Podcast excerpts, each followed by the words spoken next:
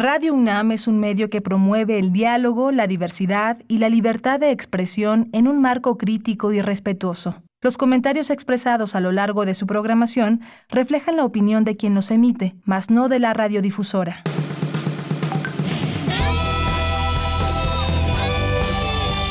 Prisma RU.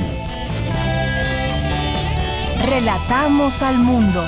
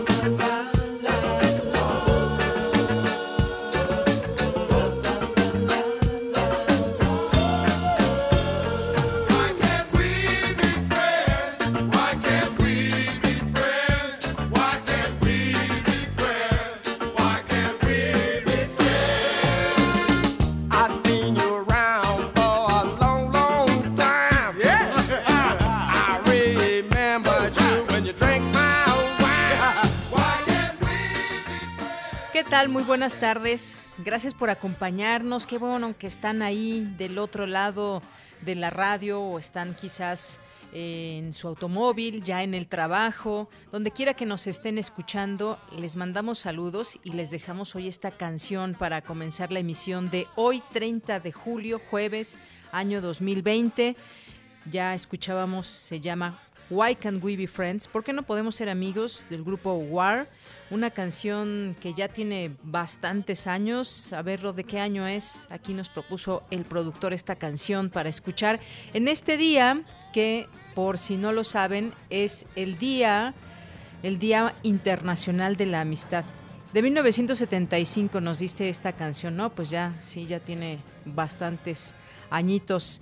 Vamos eh, eh, pues a festejar este Día Internacional de la Amistad, pero ¿cómo lo festejamos? Pues vía remota, por supuesto, en primer, en primer lugar y en primera instancia. Podemos hacer una videollamada, una llamada telefónica, un mensaje, en fin. Y me gustó el título de esta canción, ¿Por qué no podemos ser amigos? Vamos a escucharla un poquito más.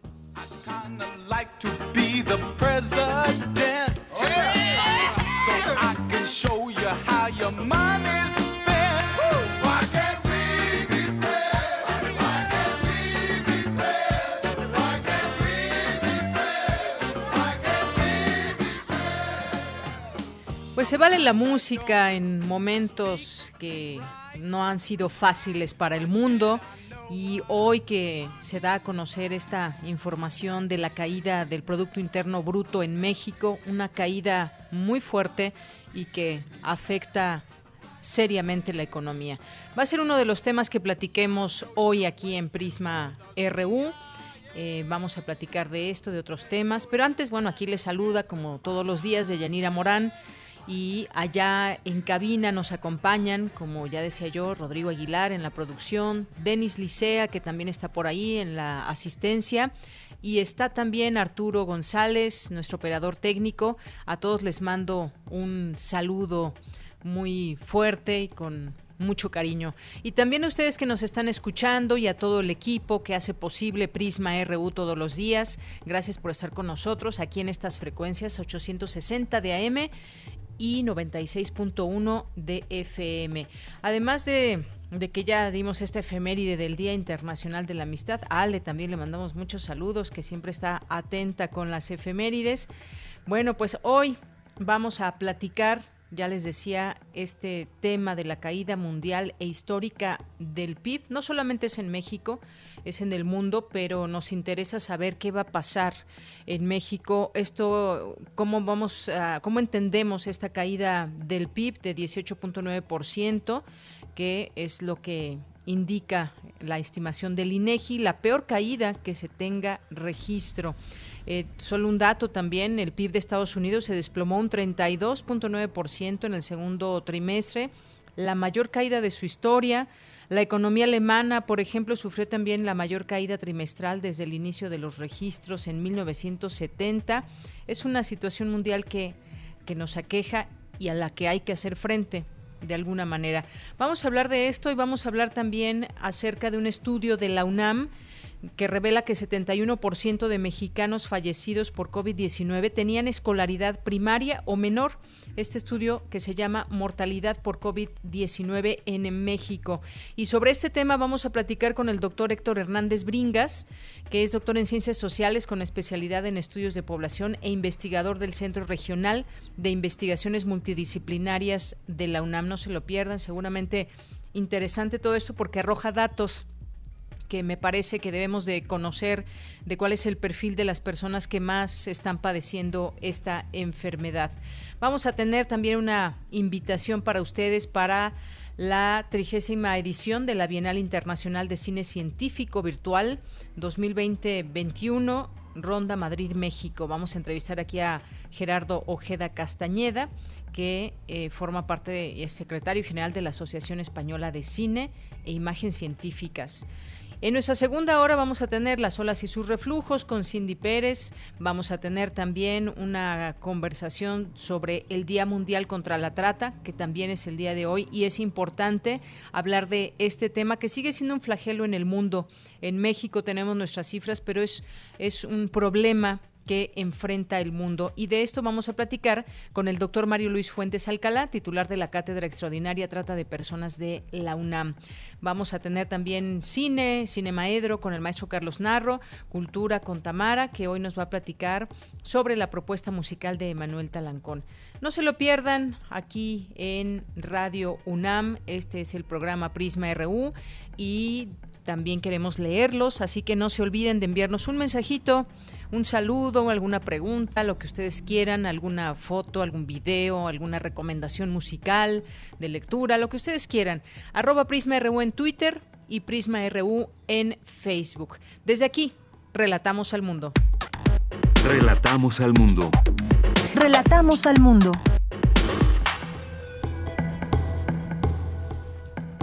Y hoy en este jueves 30 de julio del año 2020 en los temas universitarios, con una imagen de ciudad universitaria teniendo como fondo la Biblioteca Central, Liliana Navarrete, alumna de la Facultad de Arquitectura de la UNAM, obtuvo uno de los Sony World Photography Awards en la categoría Open, subcategoría nacional. Seguir las recomendaciones de las autoridades de salud sigue siendo la única manera de evitar exponerse al virus SARS-CoV-2.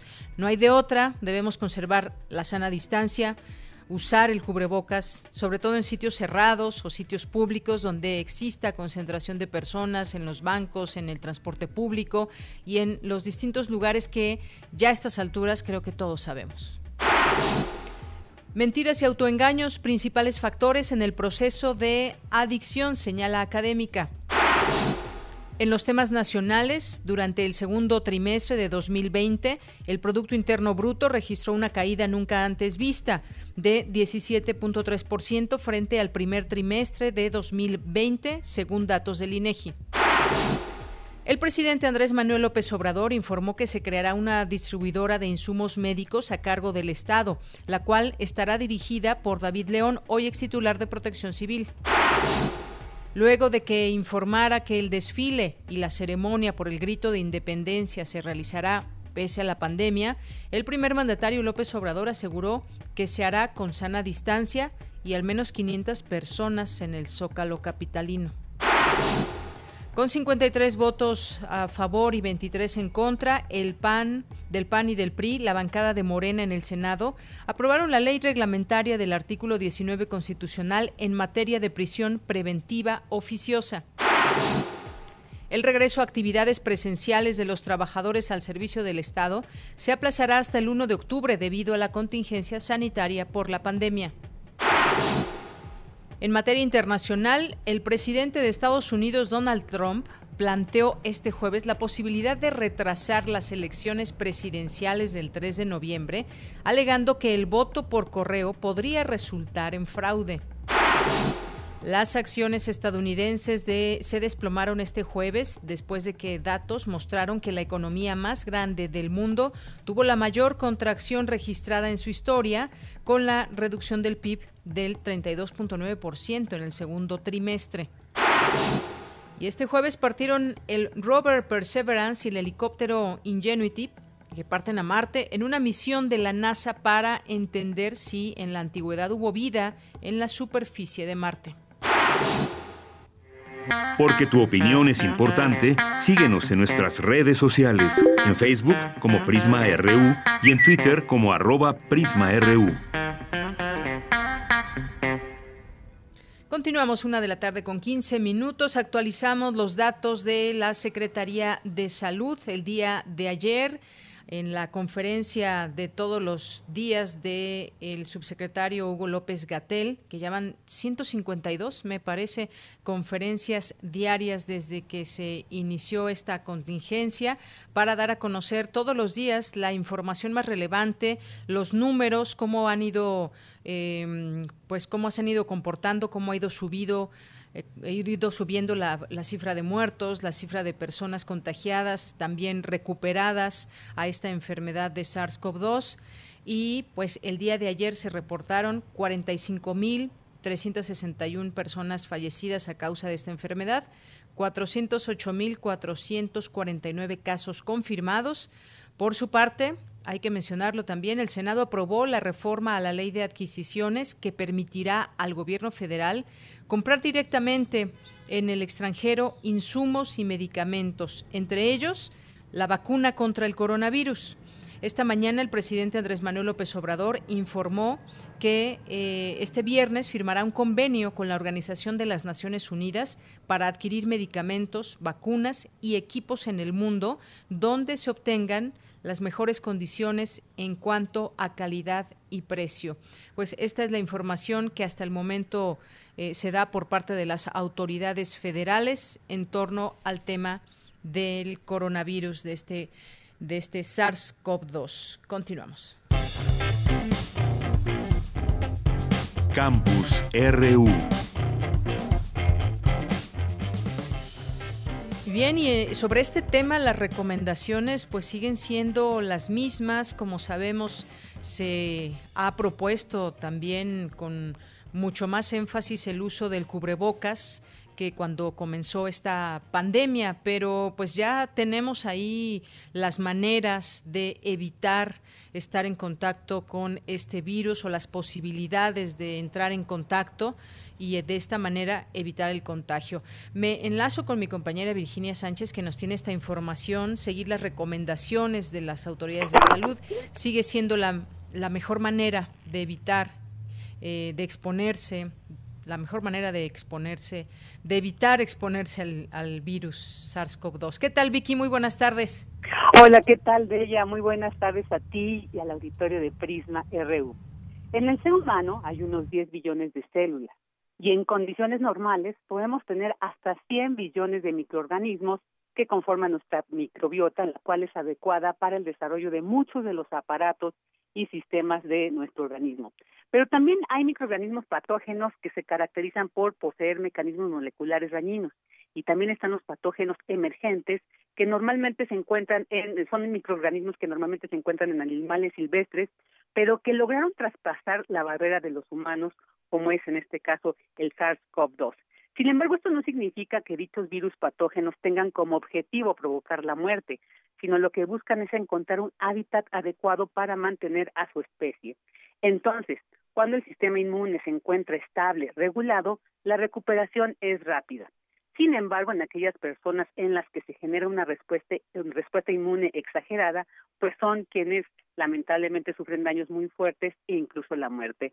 Así lo detalló Rodolfo Pastelín, jefe del Departamento de Biología de la Facultad de Química de la UNAM, durante la conferencia virtual Los hábitos que llegaron para quedarse y que forma parte del ciclo de webinars El autocuidado como un elemento esencial de las políticas públicas de salud en el marco de la nueva normalidad organizado por la Facultad de Química. Escuchemos al experto.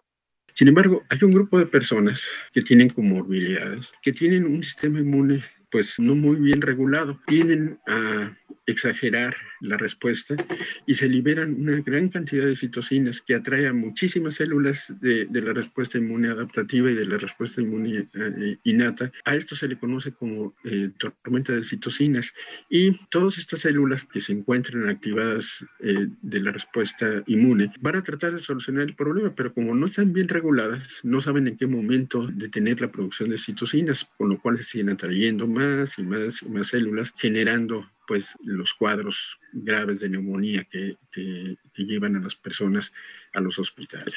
Entonces, la infección de la que estamos hablando, pues es una infección que tiene dos componentes. Uno, el componente eh, viral y otro, la respuesta de, de, parte de las células.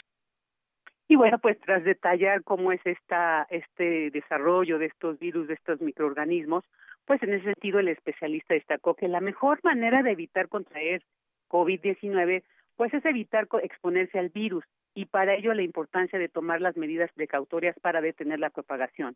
Pero también precisó es necesario mantener nuestro sistema inmune estable y para ello es importante integrar la actividad física, así como marcar pautas para garantizar unos buenos hábitos alimenticios que incluyan a toda la familia. Escuchémoslo.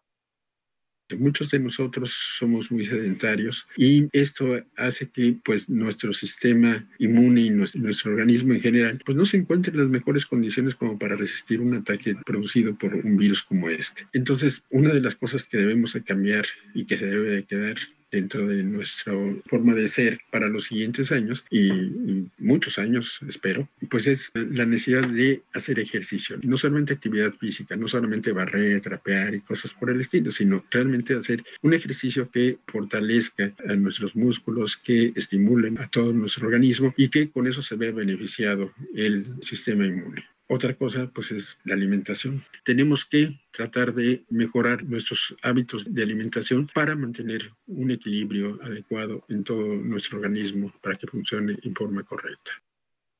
Y bueno, pues también reiteró estas medidas para evitar la propagación, que es como ya sabemos, pero lo volvemos a, repetir para que nos quede claro, la sana distancia de aproximadamente dos metros, el frecuente lavado de manos con agua y jabón o en su caso usar desinfectante que contenga mínimo 60% de alcohol, cubrirse boca y nariz con un paño al estar cerca de otras personas y limpiar las superficies frecuentemente tocadas, principalmente en los espacios públicos, en el transporte, donde la gente necesita sujetarse, por lo que deben ser desinfectadas pues de manera más constante. Y para ello también dijo hay que usar los productos desinfectantes aprobados por la Agencia de Protección Ambiental, la EPA por sus siglas en inglés. Este es mi reporte de ella. Pues muchas gracias por el mismo, Vicky. Justamente, eh, y me parece que hasta cierto punto parecería fácil seguir estas indicaciones de hacer ejercicio, de tener una buena alimentación, de guardar la sana distancia, del uso de cubrebocas, pero a veces a veces fallamos en alguno o en algunos y creo que es momento también de, de, de reflexionar, lo hemos platicado tú y yo en algún momento, eh, sobre hacer conciencia de esto. ¿Por qué nos invitan siempre a hacer ejercicio, por ejemplo? ¿Qué es lo que nos detiene? A ver, quienes nos están escuchando, que nos compartan por qué no hacen ejercicio, por ejemplo. Si hay tanto material que podemos encontrar en, en internet o bien pues quizás tengan la posibilidad de tener alguno de estos discos antiguos donde se hacían, eh, eh, se vendieron tanto en su momento para hacer ejercicio. Es decir, no es pretexto el que no tengamos acceso a la tecnología, por ejemplo, y me refiero a gente que quizás de cierta edad nos diga, no, pues es que no sé utilizar o no sé buscar eh, cómo, cuál es el, es el mejor ejercicio para mí, pero hay, hay maneras siempre, tan solo el, el hecho solo de caminar y quizás hasta dentro de casa o hacer algunos estiramientos. Es decir, me parece que está ahí la posibilidad latente, Vicky. Así es, y bueno, también el especialista decía, por ejemplo, esta necesidad de mantenernos saludables físicamente, pues digamos que eh, nos pone al centro también de atención este problema que tenemos de obesidad en el país, ¿no? Y que esto tenemos que entender que es lo que nos está llevando a que tengamos una cifra muy alta de muertes porque lamentablemente somos uno de los primeros países con estos problemas de obesidad, sobre todo infantil. Entonces, pues como él señalaba, es una situación muy lamentable, pero que nunca es tarde para empezar a transformar nuestros hábitos y como tú bien mencionas, no hay ningún pretexto para no llevar a cabo una actividad física que no nos va a quitar mucho, al contrario, nos va a brindar pues muchas posibilidades de tener o de mejorar nuestra salud. Claro, y que no debe ser pesada precisamente, ni, ni mucho menos. Bueno, Vicky, muchas gracias, te mando un abrazo. Igualmente, Bella, buena tarde. Hasta luego, muy buenas tardes. Y nos vamos ahora con Dulce García. Mentiras y autoengaños, principales factores en el proceso de adicción a las drogas. ¿Qué tal, Dulce? Cuéntanos, muy buenas tardes. Deyanira, muy buenas tardes a ti al auditorio de Prisma RU. Factores culturales y vulnerabilidad cerebral de cada individuo conducen al consumo de diversas sustancias. Con ello devienen mentiras y engaños y posteriormente la posibilidad de desarrollar un trastorno mental. Así lo señaló Joseph Reyes de la Subdirección de Investigaciones Clínicas del Instituto Nacional de Psiquiatría en el marco del encuentro Adicciones y Conducta Antisocial, Reflexiones Interdisciplinarias, en donde además refirió que estos actos pueden provocar incluso confusión en los propios individuos que los llevan a cabo. Incluso el autoengaño y el perderla, el sentido de, una mentira y de, saber si la estamos diciendo, si fue parte de nuestra realidad o no, pues esto es una suerte típica humana, es un comportamiento que se ha podido observar en, las, en los seres humanos y puede funcionar como un mecanismo adaptativo en el tema de las adicciones, ya que reduce la culpa y el malestar que puede provocar la, la propia conducta adictiva. Incluso se regeneran narrativas para la autoaceptación, como varias que nos pueden sonar conocidas, como solo consumo cierta sustancia para concentrarme, solo lo hago para poder relajarme y entonces poder realizar mi trabajo. Y todo esto es, ha sido objeto de estudio para la psicopatología, pero también se ha encontrado en algunos estudios y en las últimas décadas como un elemento muy importante en el ciclo de la adicción. Joseph Reyes dijo que en el proceso de una adicción entra el autoengaño como un factor importante que puede ocasionar que el individuo tarde más en recuperarse. Quienes tienen un poco más de, o sea, el, punto de corte que indica en esta escala, más, más, más autoengaño, podrían presentar con mayor probabilidad una recaída e incluso no apegarse a los tratamientos ya sea farmacológicos o a, la psicoterapia. El uso de sustancias y el tener alguna conducta adictiva no es más que un reflejo de estrategias de comportamiento que tienen un devenir tanto evolutivo como del neurodesarrollo y de la ontogenia de la propia especie humana y pues no son siempre patológicas, sin embargo forman parte de la variación normal dentro de primates no humanos y, en específico en humanos, ¿no?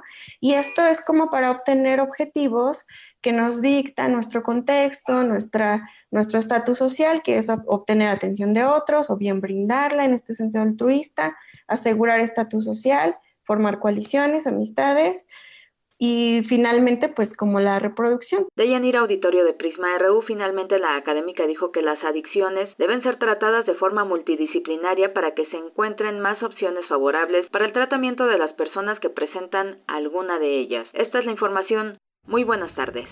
Gracias, muy buenas tardes. Relatamos al mundo. Relatamos al mundo.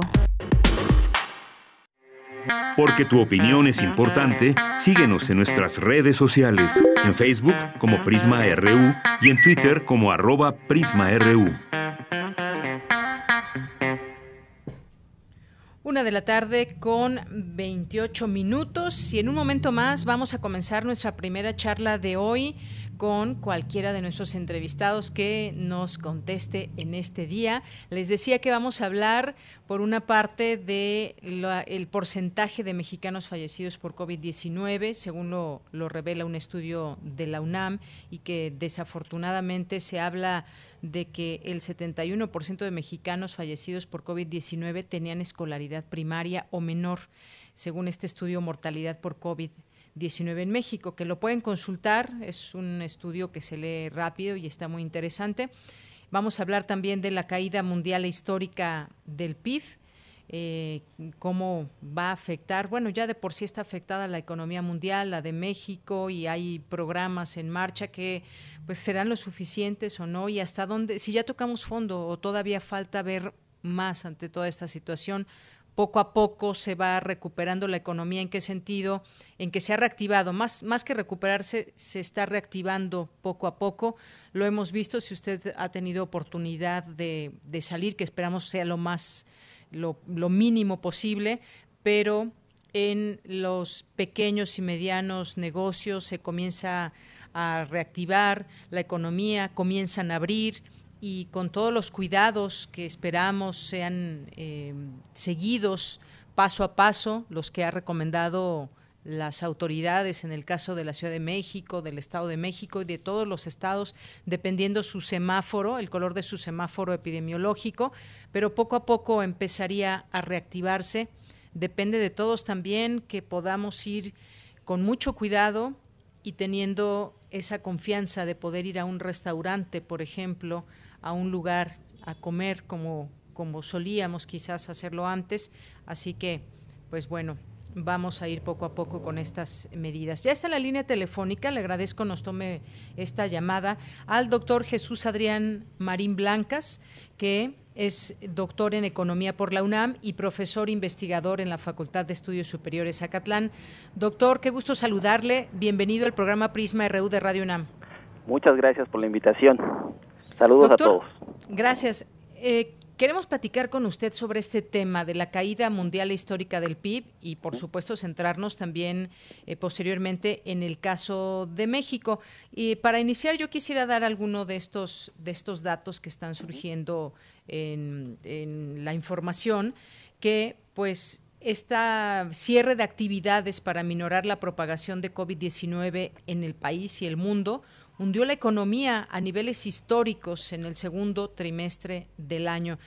Podemos ver el caso de México, el Producto Interno Bruto mostró un retroceso real de menos 18.9%, pero en Estados Unidos, en Europa también ha sido tremenda esta caída. ¿Cómo podemos eh, entender o qué nos dice esta caída? ¿Qué significa en términos prácticos esto, doctor?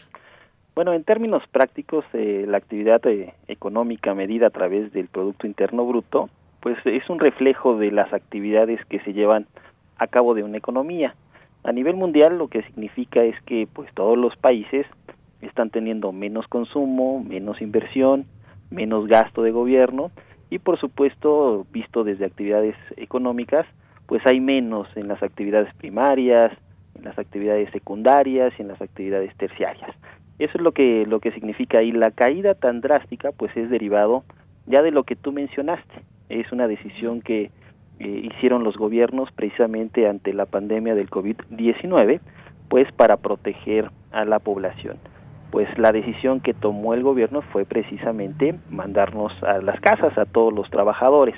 Y entonces, pues la producción eh, se paró en una muy buena medida. ¿no? Eh, ya mencionabas algunos datos, yo estaba viendo el dato de Estados Unidos, el PIB del segundo trimestre cayó 32.9%, ¿no? Entonces, son niveles históricos y eso significa eh, menor consumo, menor inversión, menor empleo, ¿no? Eso es lo que significa. Eso es lo que significa y por supuesto que son malas noticias en este en este sentido.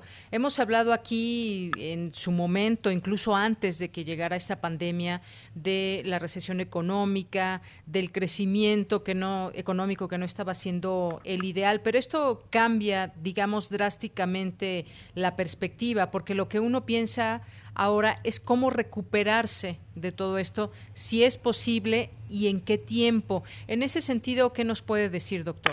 Pues mira, coincido ahí contigo y no son malas noticias, son pésimas noticias para la economía de un país estos niveles de caída tan drásticos.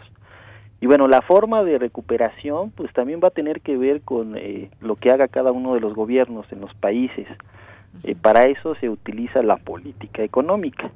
Hay toda una teoría y una praxis en lo que son los ciclos económicos, que precisamente cuando se dan estas etapas de recesión y de crisis, pues se utiliza la política económica, dos herramientas que son fundamentales, que es la política fiscal y la política monetaria, para poder aminorar el impacto y para que la recuperación sea mucho mayor. Y cada uno de los países ha tomado sus medidas en ambas herramientas que tiene. Así es. Y otra pregunta en esto, doctor, cada cada país, como bien nos dice, eh, está enfrentando esta situación y toma sus propias eh, medidas. En el caso de México, eh, ¿cómo, ¿cómo, ve usted esa estrategia en marcha? Tenemos por una parte los programas sociales que ya estaban, digamos que hay una continuidad en esto, dice el presidente que también es para pues apoyar a la gente que menos tiene, pero el extra, digamos, que se tiene que ver en esta pandemia y esos ayuda, esos apoyos, ya, por ejemplo, está lo que dijo la ONU de esa renta universal para quienes han quedado sin empleo y que sea una renta mínima mensual. ¿Lo está haciendo bien México desde su punto de vista? Pues eh, la política económica que ha utilizado el gobierno mexicano ha sido muy cuestionada. Si nosotros abrimos eh, cualquier libro de texto de política económica, de economía básica, pues lo que nos dicen que lo que nos recomiendan es que en estos periodos hay que utilizar política económica tanto fiscal como monetaria expansiva. Y bueno, eh, el, gasto que ha, llegado, eh, que ha llevado el gobierno ha sido muy pequeño en comparación con otros gobiernos. Entonces, los programas sociales que se les apoye y que se les incremente y que se adelanten no está mal, al final de cuentas son apoyos gubernamentales.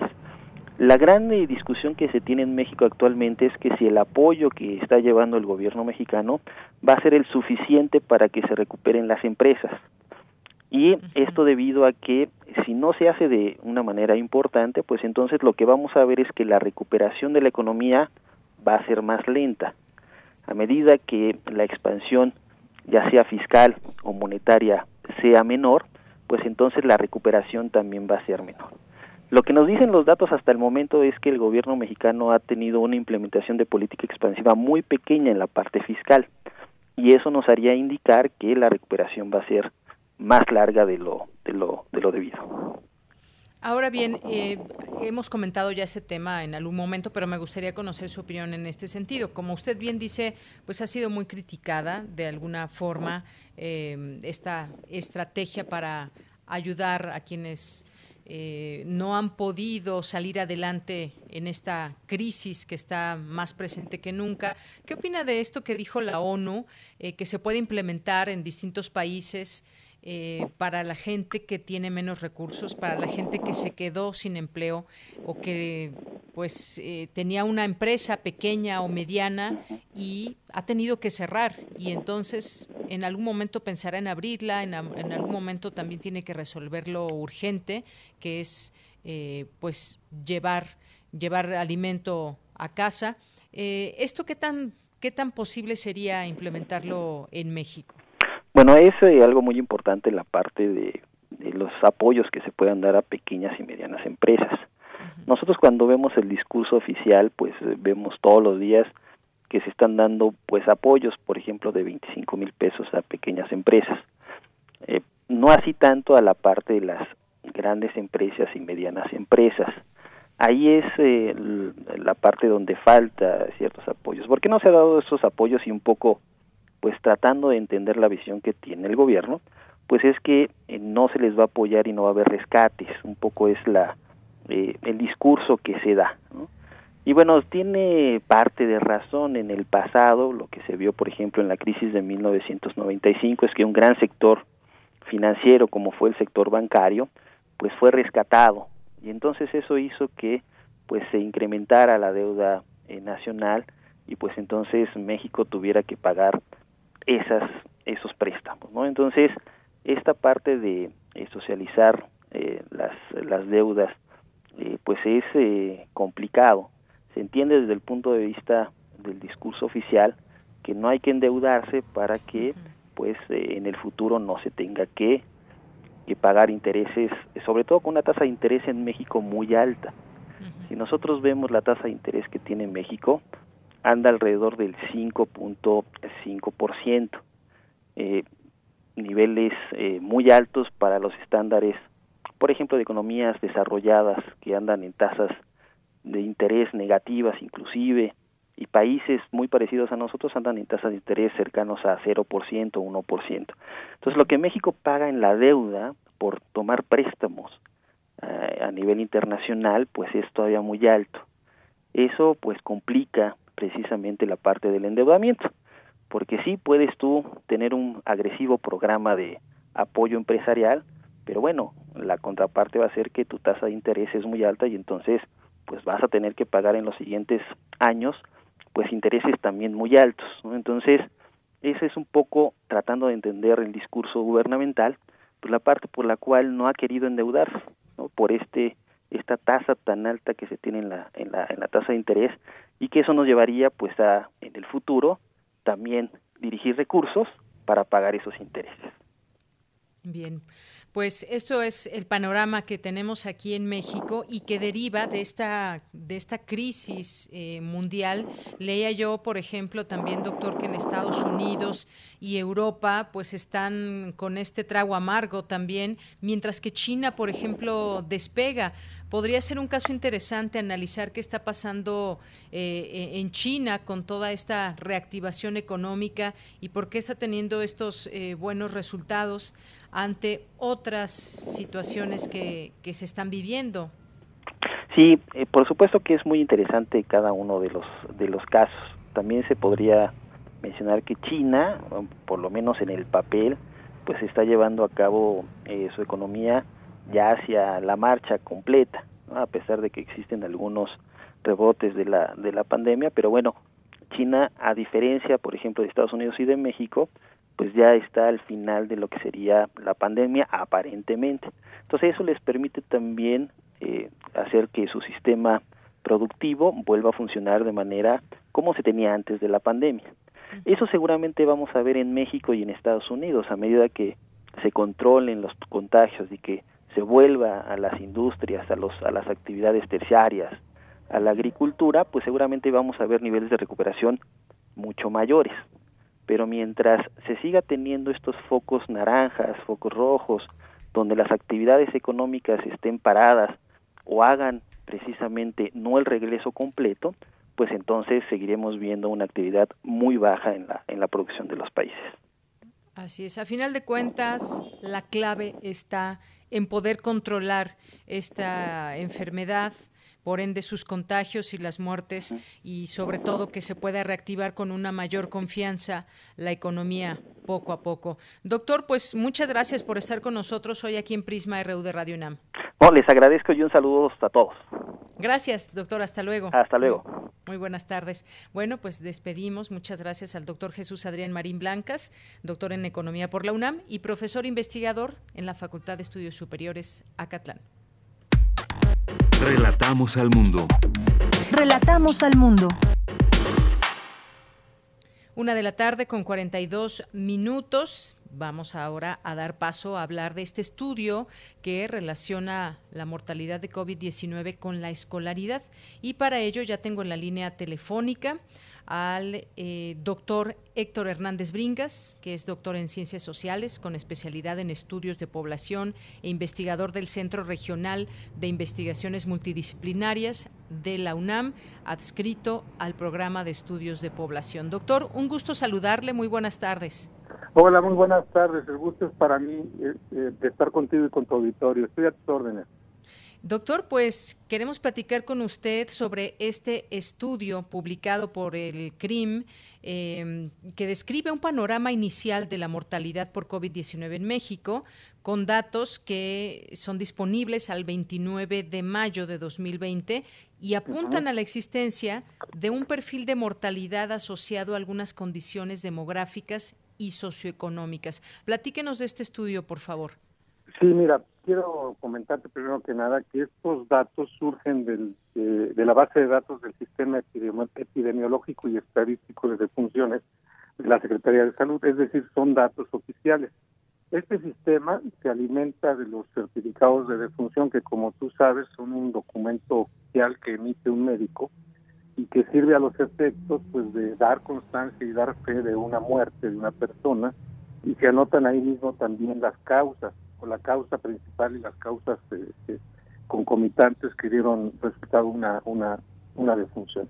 Pero además de anotar este, del carácter legal que tiene el certificado, incluye otra información que nos ha servido muchísimo para ir definiendo este perfil de los grupos eh, sociales en México, principalmente afectados por la consecuencia extrema de este padecimiento del COVID, que, es la muerte, ¿no?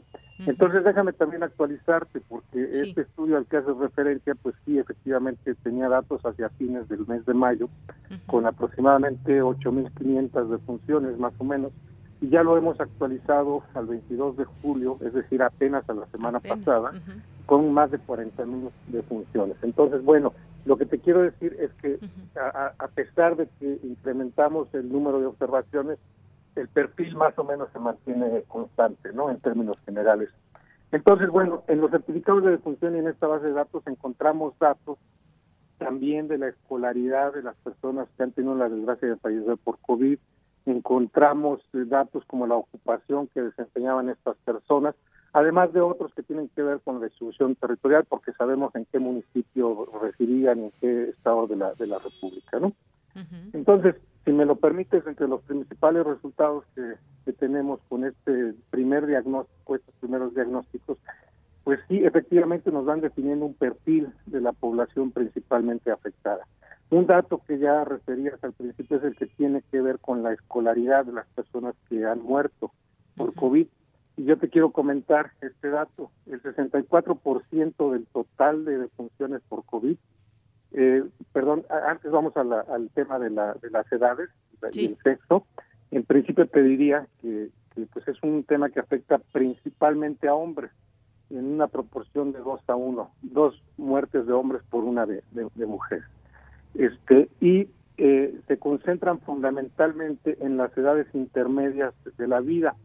El 64% se ubican entre los 40 y 69 años de edad y el 30% en los 70 o más años de edad. Por debajo de los 40 solo registró el 15% de las de las defunciones, ¿no? Esto por cuanto hace a las características demográficas más básicas de edad y sexo. Ahora, si me lo permites también, te, comentaría el tema, sí, ahora sí, desde la, de la escolaridad, y, te comentaría que el 71% de las personas muertas por COVID alcanzaban como máximo el nivel básico, es decir, la secundaria, aunque la mayoría, la mitad, el 50% de las defunciones tenían cuando más estudios de secundaria, ¿no? Entonces, esto sí, pues nos define un, perfil de, cierta selectividad hacia las personas con menor escolaridad. Y el dato de la escolaridad es muy importante, porque como tú sabes muy bien, este, y el público lo, sabe, este, la escolaridad está fuerte, fuertemente asociada a condiciones socioeconómicas, generalmente a empleos de bajos ingresos, empleos precarios, este, vivienda precaria, efectivamente, y eh, condiciones previas de salud pues también eh, deficientes, ¿no? Eh, entonces sí es un indicador muy importante que también nos habla del, del, escaso acceso a los, a los servicios, particularmente a los servicios de salud, ¿no? Entonces es otro dato también que, me gustaría resaltar. Y por cuanto hacia las ocupaciones de las personas, también es, es muy interesante observar el 46% de las personas que han fallecido por COVID en México se concentran en un grupo ocupacional de no ocupados o no remunerados, ¿no? ¿Cómo pueden ser retirados, jubilados, amas de casa, en fin, propiamente. ¿Cómo, es esto? Es un dato interesante este, doctor. Sí, cómo no, porque, digamos, eh, juntando este dato con el dato de la escolaridad, también nos habla de un grupo social muy específico, ¿no? que es un grupo social con, con, con carencias, por desgracia. Y además de este 46% que se concentra en el grupo de no ocupados, no remunerados, hay otro 34% que está en el grupo de trabajadores manuales y operativos. Es decir, 8 de cada 10 personas que han muerto por COVID en México se desempeñaban o eran eh, no ocupados o no remunerados o eran trabajadores manuales y operativos, ¿no? En cambio, con trabajadores no manuales, personas que realizan trabajos de dirección o trabajos más de corte intelectual, solamente se ha detectado o, tenemos registrado el 7% del total de las de las defunciones, ¿no? Me imagino que porque se han quedado en casa. Eh, pues sí, eh, generalmente sí, esto ocurre, que las personas, mira, en, México estar eh, desocupado no implica necesariamente quedarte en casa, lo que implica es este, la necesidad siempre de salir a trabajar y ubicarnos siempre ante la disyuntiva de o cuido mi salud o busco los recursos necesarios para la para la subsistencia, ¿no? Efectivamente. La gente de, estos sectores sociales tiene que salir a la calle y que ha visto expuesta más al riesgo de contraer la enfermedad. Es decir, eh, cuando eh, salimos de pronto por eh, lo necesario, nos podemos dar cuenta de quienes permanecen más tiempo en la calle, por ejemplo, y justamente es este grupo de trabajadores que están tratando en el día a día de hacerse de algún recurso. Y me refiero a ese, ese empleo informal, por ejemplo, quienes pasan en las calles mucho, mucho tiempo llevando música, tratando de que las personas eh, pues apoyen su economía, incluso pues muy pequeños eh, negocios que están en la calle y están viendo que alguien les pueda apoyar eh, en este, digamos, poco a poco reintegro de las actividades a la, a, la, nueva normalidad. Pero mencionaba usted también, por ejemplo, jubilados, amas de casa, eh, pensionados, eh, que también están entre las personas que están en un alto índice de, contagios o de muertos. Esto, pues uno se imaginaría que estas personas están en, casa. Sí, efectivamente. Y que tienen menos riesgo. quiero abundar más en este, en este dato, aprovechando tu pregunta. Mira, desde, te decía de los no ocupados y los no remunerados. La mayoría de ellos, de este grupo, digamos, eh, son, eh, son muertes de mujeres y destacan particularmente las amas de casa. ¿no? Mira, en total tenemos el registro de 13.000 mil eh, muertes en números cerrados de mujeres. De estas 13.000 muertes de mujeres, 9.122, casi el 70%, son amas de casa. ¿no? ¿Esto qué, qué, nos, qué nos dice? Pues que es el ama de casa la encargada de proveer los recursos cotidianos para el sustento de la familia. Y nos habla también de la alta exposición de las mujeres y las amas de casa particularmente a, a contraer el virus en mercados públicos, en transportes públicos. Y este dato es lo que nos está diciendo. Hablando de grupos ocupacionales, eh, este es el grupo que más aporta las defunciones, el grupo de las amas de casa, ¿no? Y efectivamente uno cree que están en su casa, pero no están en su casa, están expuestas al riesgo y este dato nos dice, nos dice eso. Así es, en, sitios que quizás acuden donde puede haber más concentración de personas, más contagios, vaya, sabemos más que... exposición al riesgo, efectivamente. Claro, sabemos que en los mercados ha habido muchos contagios también, en algunas zonas está focalizado, en tianguis también, en algunos sitios donde se hacen aglomeraciones. Eh, ¿alguno, ¿Algún otro dato que, que debamos destacar, doctor, de este estudio? Sí, mira, una cosa que te mencionaría por último tiene que ver con el lugar donde ocurren las defunciones, ¿no? Uno piensa que una defunción por COVID normalmente debe ocurrir en un hospital o en una unidad médica y esto es así, sí es cierto digamos que el 88% de las defunciones han ocurrido en una unidad médica del sector público, sea del, de la Secretaría de Salud, de la, del ISTE, del, Seguro Social, en fin, este, básicamente estas instituciones. Y solamente el 3% han ocurrido en instituciones eh, privadas, lo cual nos habla también de una diferenciación social este, importante. Dentro de las unidades públicas, la que más destaca son aquellas que se adscriben a la Secretaría de Salud, ya sea federal o estatal. Y es interesante el dato porque casi el 40% de las defunciones han ocurrido en estas unidades de la Secretaría de Salud, sean estatales o, federales. Y es llamar la atención de que se trata de unidades médicas destinadas a población abierta, es decir, que no tiene acceso a la seguridad social. Entonces también este me parece un dato muy eh, relevante en términos de ir definiendo grupos eh, sociales principalmente afectados por por la pandemia y por esta consecuencia extrema que es la muerte, ¿no? Y también un dato, fuera de, unidad eh, médica han ocurrido más del 9% de las defunciones, principalmente en el hogar de las personas, ¿no? Estamos hablando aproximadamente de 3.000 personas que han muerto eh, por COVID en, en, en otro lugar distinto a la, a la unidad médica, principalmente en su domicilio. Muy bien.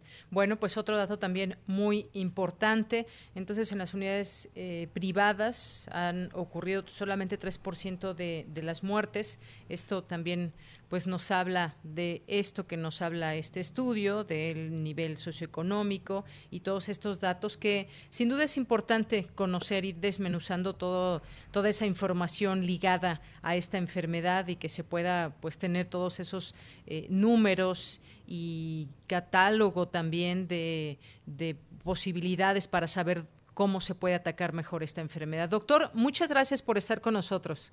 Estoy a sus órdenes y agradecido soy yo. Hasta luego. Un Hasta abrazo, luego. doctor. Muchas gracias. Doctor Héctor Hernández Bringas, doctor en Ciencias Sociales con especialidad en estudios de población e investigador del CRIM de la UNAM, adscrito al programa de estudios de población. Continuamos. Prisma RU. Relatamos al mundo. Y damos ahora la bienvenida al doctor Gerardo Ojeda Castañeda, que es secretario general de la Asociación Española de Cine e Imagen Científicas y coordinador general de la Bienal Internacional de Cine Científico. Doctor, bienvenido, muy buenas tardes. Buenas tardes, Deyanira. Una saludo a todo su auditorio y gracias por abrirnos este espacio y poder participar con ustedes con alguna Gracias. información sobre este evento. Claro que sí, pues platíquenos esta edición de la Bienal Internacional de Cine Científico, por favor. Muchísimas gracias. Pues simplemente decirles que estamos en la trigésima edición de la Bienal Internacional de Cine Científico de la ciudad de Ronda, en España, ¿no? en la provincia de Málaga. Esta, este festival, que es pionero en Europa, porque nació en 1977, en cada una de sus diferentes ediciones es como una gran vitrina de lo que es el cine científico, pero en especialmente en estos en estos años pues se ha transformado a las imágenes científicas, porque usted sabe que incluso el propio cine pues ha ido transformándose de manera vertiginosa con la aparición de todas estas tecnologías digitales. Así que para nosotros es un honor que este festival que como le digo se realiza cada dos años en esta edición número 30 pues justamente toca aquí en México y estamos muy contentos de que esta edición no solamente se realice en Ronda, España, también en Madrid, sino que también en el país, en México, con dos sedes que ya tenemos actual, bueno, tres sedes, perdón, que ya tenemos actualmente en México, que es la ciudad de Puebla, que es la ciudad de Zacatecas y evidentemente la ciudad de México. Esta bienal pues reúne, y para concluir esta primera presentación, reúne en ese certamen que ofrece cada dos años, pues lo mejor de la producción de cine científico que se viene realizando en el mundo entero, pero le queremos dar un énfasis muy especial a todos los países de lengua española y en especial de Iberoamérica. Claro que sí, doctor. Y pues, ¿cómo invitar a la gente que nos está escuchando en este momento? La verdad es que suena muy bien esta Bienal Internacional de Cine Científico, ya es la edición número 30 y va a ser en esta, eh, se realizará en una versión virtual en línea también para las convocatorias del certamen internacional. ¿Cómo podemos conectarnos, conocer más, eh, disfrutar de esta Bienal?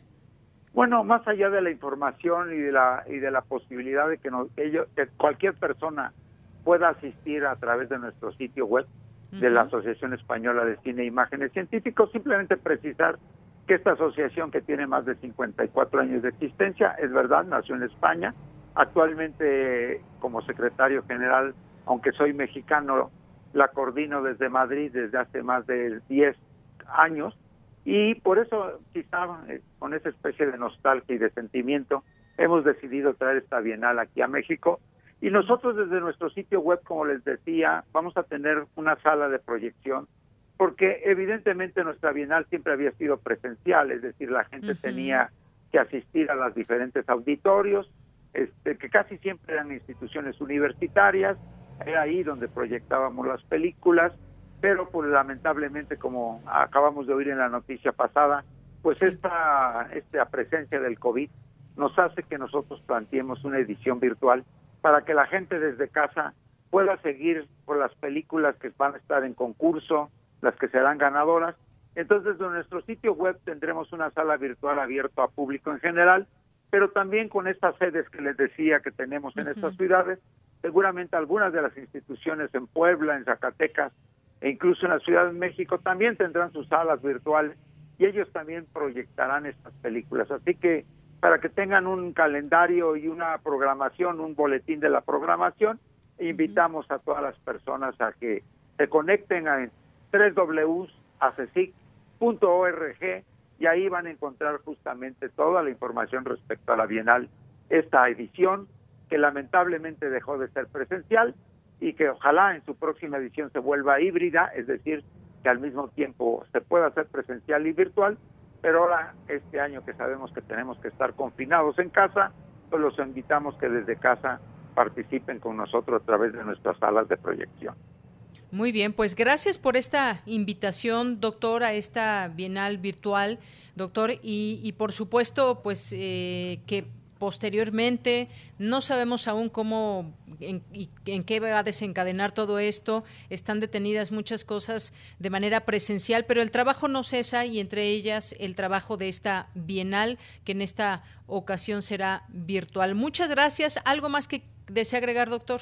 No, simplemente agradecerle a toda su audiencia que nos escucha el interés que pueda tener por las imágenes científicas, siempre diciendo que las imágenes más allá que sirven para la ciencia y la investigación científica, casi siempre todas las imágenes son bellas, son espectaculares, y solamente busquemos las imágenes astronómicas o las imágenes microscópicas y siempre encontraremos una delicia más allá del conocimiento que transmite.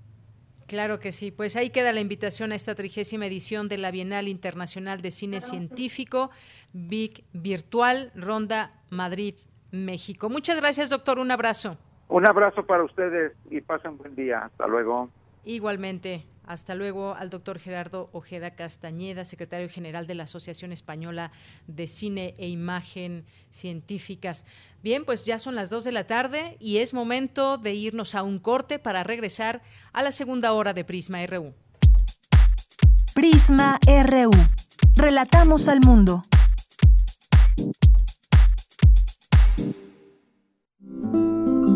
2020. 100 años del nacimiento de Juan Soriano. A lo largo de su vida estuvo rodeado de personajes imponentes como Diego Rivera, Lupe Marín, Frida Kahlo. Fue gran amigo de Octavio Paz, de Javier Villaurrutia, quienes jugaron un papel importante en su desarrollo como artista. Sí, claro, Además, en esa época fue pareja de Diego de Mesa, que llegaba de España, era refugiado de la Guerra Civil de España, y eso lo acercó también a una filósofa como María Zambrano, y lo acercó desde luego pues a muchos otros personajes. Elena Poniatowska, Premio Cervantes 2013. Juan Soriano, 96.1 FM. 860 AM. Radio UNAM. Experiencia sonora. En Europa, desde 2018, se está buscando regular los derechos de los robots. Este año, China consiguió la primera clonación exitosa de un gato y están buscando, en poco tiempo, iniciar la clonación en masa de seres humanos. El Programa Universitario de Bioética de la UNAM te invita a reflexionar sobre estas y otras cuestiones en el árbol de las ideas. Bioética, ciencia y filosofía para la vida. Un programa dedicado al análisis y divulgación de los temas más trascendentales de la agenda bioética de la mano de diversos expertos en la materia. Miércoles a las 16 horas por el 96.1 de FM. Radio UNAM. Experiencia sonora. ¿Sientes que el gobierno federal está haciendo malas cosas? Empresas cerrando, violencia aumentando, el COVID crece sin parar. En cambio, en la alcaldía de Benito Juárez han sanitizado espacios públicos. Han brindado consultas a domicilio y entregado medicinas gratuitas a la población de riesgo.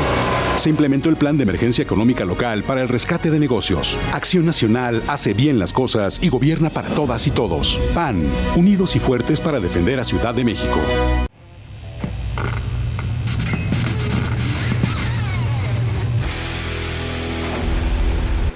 ¿Recuerdas esta música?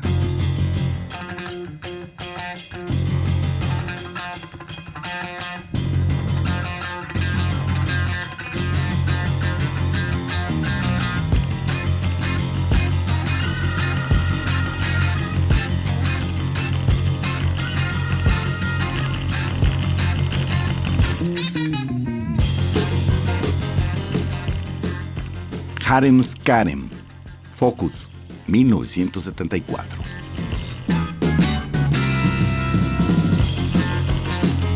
La imaginación al poder cuando el rock dominaba el mundo.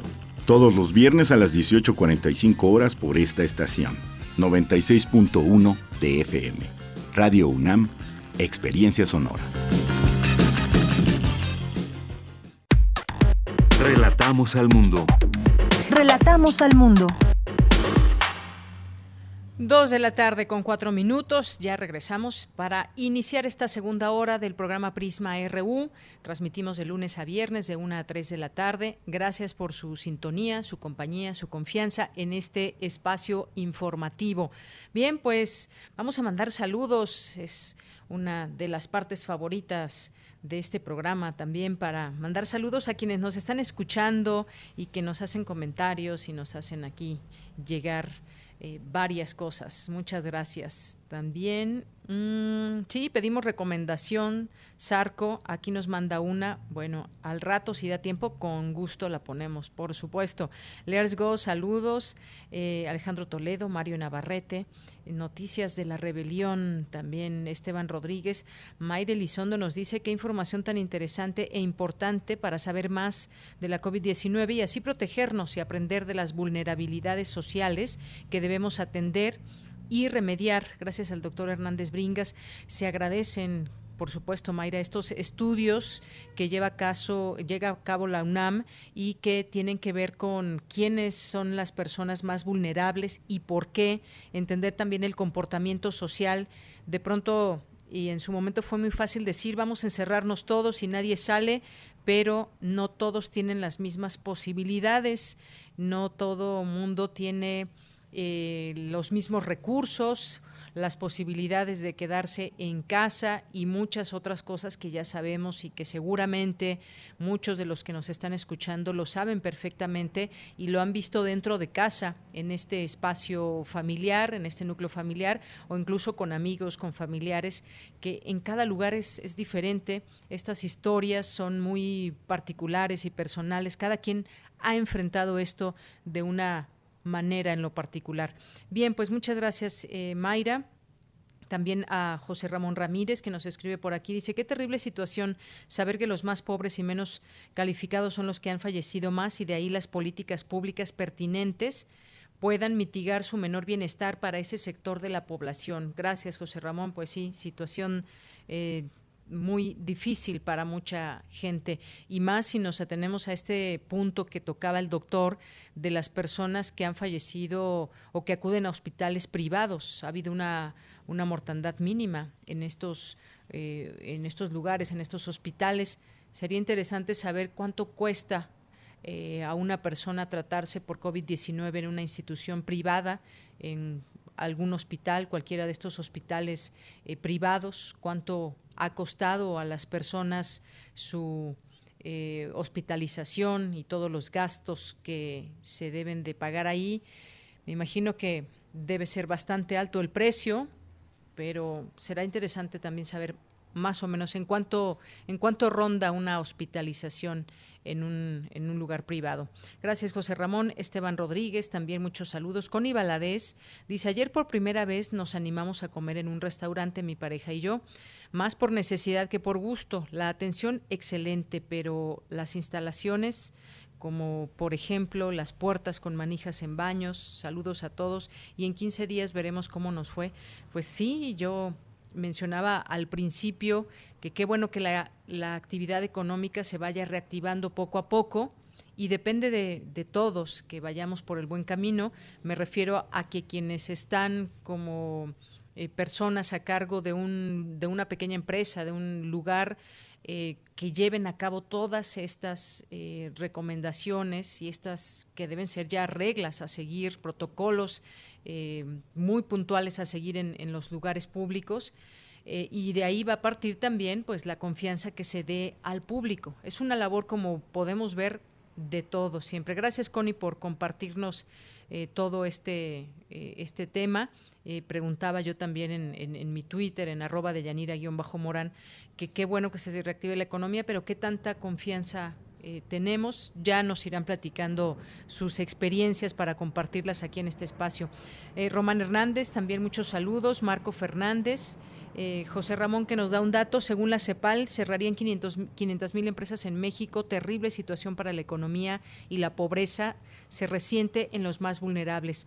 César Soto nos dice la emergencia sanitaria COVID-19 aumentó el lavado excesivo de utensilios domésticos y labores de oficina desde el domicilio en horarios irregulares entre el confinamiento. Buen jueves. Pues así es, César. Muchas gracias. Marco Fernández nos dice ya listos para disfrutar Prisma RU. Recomiendo el documental Visa al Paraíso, que puede encontrarse en Film Latino sobre Gualberto Bosques en un gran un gran mexicano y un ser humano ejemplar, destacado cónsul de México en Francia, profesor de primaria de formación profesional. Gracias, Marco, por la recomendación. David García también, Noemí, muchas gracias. Lourdes González. El Santo Semáforo Naranja también, Mario Navarrete, gracias. Aquí el video acostumbrado ya de, de todos los días. Una cámara fotográfica increíble, no sé de qué año será, ya por supuesto no las hacen, no existen, es una reliquia, está bellísima, no sé si sea de 35 milímetros, no alcanzo, no alcanzo a ver, pero qué bonita y qué cuidada eh, la tiene aquí Mario Navarrete, esta cámara que nos muestra en este video. Muchas gracias. Flechador del Sol, aquí desde el otro lado, escuchando, somos amigos sin importar las preferencias sexuales y el color de piel. Pues sí, ¿por qué no podemos ser todos amigos? Eh, hoy día Día Mundial de la Amistad. Gracias, Flechador. Guerrero, también muchos saludos que nos manda por aquí. NJRJ, eh, Diego Reyes, también muchos saludos. Eh, Juan Stack, también, por supuesto, que, nos escucha y que, bueno, también seguimos su trabajo ahí en la radio. Maura Hernández, también. Guillermina Salazar. Griselda, Arturo Ramírez, a nuestros amigos de Fundación UNAM, un saludo a Margot, también Emilio Cantún, Carlos Sealtiel, Lourdes González, muchas gracias. Lo seguimos leyendo, pero es momento de irnos a la información. Amistades a distancia aminoran la sensación de ansiedad y depresión. Cuéntanos, Dulce, buenas tardes. Deyanira, te saludo con mucho gusto a ti al auditorio de Prisma RU. Hoy se conmemora el Día Internacional de la Amistad, un tema bastante importante en la actualidad, pues con el confinamiento por la pandemia de COVID-19, las relaciones con los amigos se llevaron hacia las plataformas digitales. Sin embargo, aunque la comunicación sea constante, no sustituye un abrazo, el estrecharse las manos o el poder mirarse mientras se platica. No obstante, no está de más tener amistades a distancia, pues aunque estas no sustituyan a las personales, sí mitigan la sensación de ansiedad y depresión que vivimos en el mundo actual, especialmente en esta etapa de distanciamiento social, así lo afirmó Hugo Sánchez Castillo, académico de la Facultad de Psicología de la UNAM. Estos medios digitales, estas formas nuevas de, encontrarnos, hacen que se disminuya la ansiedad, ¿eh? o sea, sí funciona, no estoy diciendo para nada que es exactamente igual, de hecho es distinto, es algo a lo que tenemos que adaptarnos nuevamente, no es lo mismo, si hay una sensación de soledad, sí sigue habiendo una sensación de aislamiento, pero se mitiga de manera significativa el mero hecho de poder ver al otro pues, en la pantalla y algunas cuestiones de aliento, porque hay que recordar que las amistades humanas son increíblemente duraderas que esta nueva forma de interactuar es algo a lo cual nosotros nos tenemos que adaptar. No va a haber una realidad como la conocíamos antes. Por lo tanto, si algo nos ha caracterizado a nosotros los humanos como especie, son nuestros mecanismos adaptativos ante cualquier situación.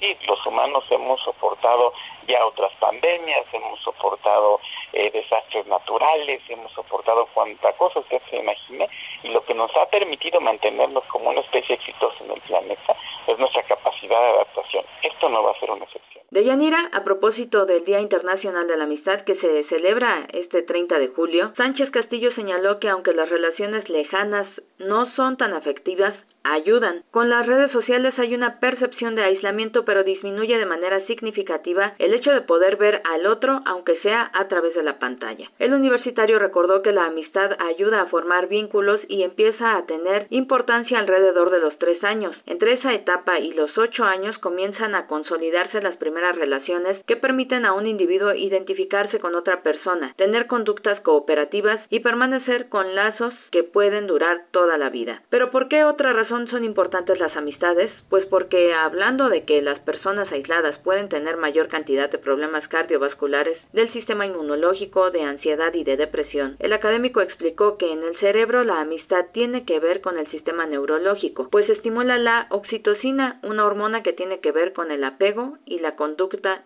sexual. Este es el reporte. Muy buenas tardes. Gracias, Dulce. La oxitocina, ¿cómo está en estos tiempos de encierro, la oxitocina? Aquí nos, nos mandó un mensaje también en Twitter, Alex, y nos dice que es orientación sexual, no es preferencia sexual. Gracias, Alex, te mandamos un saludo. Por cierto, con este mensaje me acordé, por supuesto, de, la amistad y esta nota que nos platicaba Dulce García. ¿Qué lugar ocupa, se los pregunto, a ver, qué lugar ocupa en nuestra vida la amistad? Eh, cómo son nuestras amistades, qué lugar ocupan en nuestro en este momento, por ejemplo, que ha sido muy difícil para mucha gente, eh, cómo vamos o podemos festejar la amistad. No solamente hoy, la amistad es un es, es un día que, que siempre está presente el no poder abrazarse, el no poder ver a los amigos, citarse en el lugar de costumbre, eh, hacer reuniones en casa y muchas otras cosas que hemos tenido que aprender a vivir sin ellas o con mucho, mucho cuidado, mucha precaución. Eh, ¿Cómo ha sido esta parte para todos ustedes que nos están escuchando? ¿Cómo han, han logrado eh, aminorar los efectos?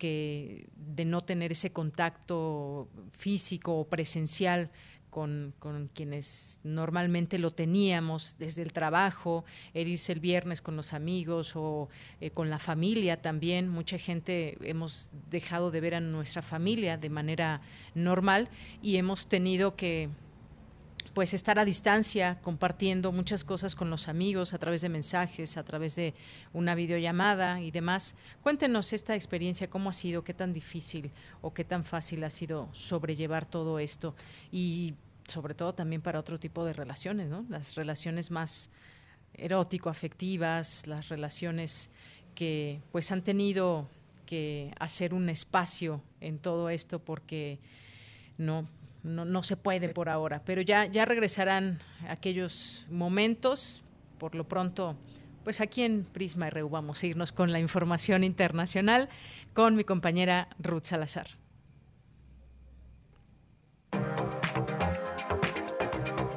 Internacional RU.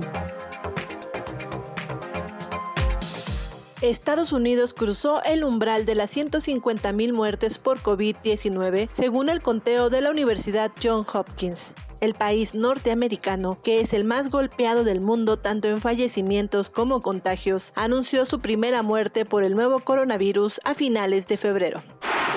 Le sigue Brasil, donde el nuevo coronavirus ya provocó la muerte de más de 90.000 personas, según datos divulgados por el Ministerio de Salud de la nación sudamericana.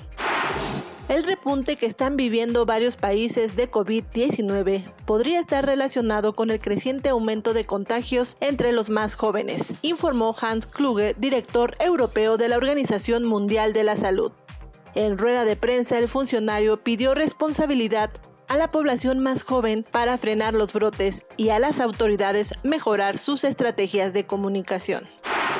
En Cuba, la habitual conferencia de prensa del Ministerio de Salud Pública de este jueves se caracterizó por una enérgica llamada a atenerse a las medidas de control y mitigación que han sido diseñadas en el país y cuya violación ha provocado en las últimas dos semanas rebrotes de la COVID-19 en la capital en pleno proceso de desescalada. Alrededor de 1.200 mujeres han desaparecido en Perú y además 600 niñas y adolescentes han sufrido abuso sexual desde que comenzó la cuarentena en la nación el pasado 16 de marzo, a consecuencia del nuevo coronavirus, advirtió la ministra de la Mujer, Gloria Montenegro. La Unión Europea sancionó a seis ciudades de Polonia que rechazan a la comunidad LGBT de homosexuales, transgénero e intersexuales. Con esta medida, seis ciudades no recibirán ayudas económicas europeas en el marco de los programas de hermanamiento. Más de 100 civiles, incluidas mujeres y niños, resultaron muertos en combates terrestres, explosiones de municiones abandonadas y ataques aéreos en Libia entre abril y junio de 2020 lo que supone un aumento del 65% con respecto al trimestre anterior. reveló un informe de la misión local de la ONU.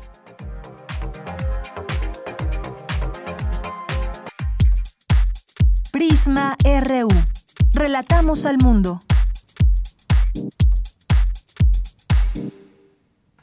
Bien, continuamos. Gracias, Ruth Salazar. Nos vamos ahora a las olas y sus reflujos, esta sección de mi compañera Cindy Pérez Ramírez. Vamos a escucharla. Las olas, y sus reflujos. Y sus reflujos.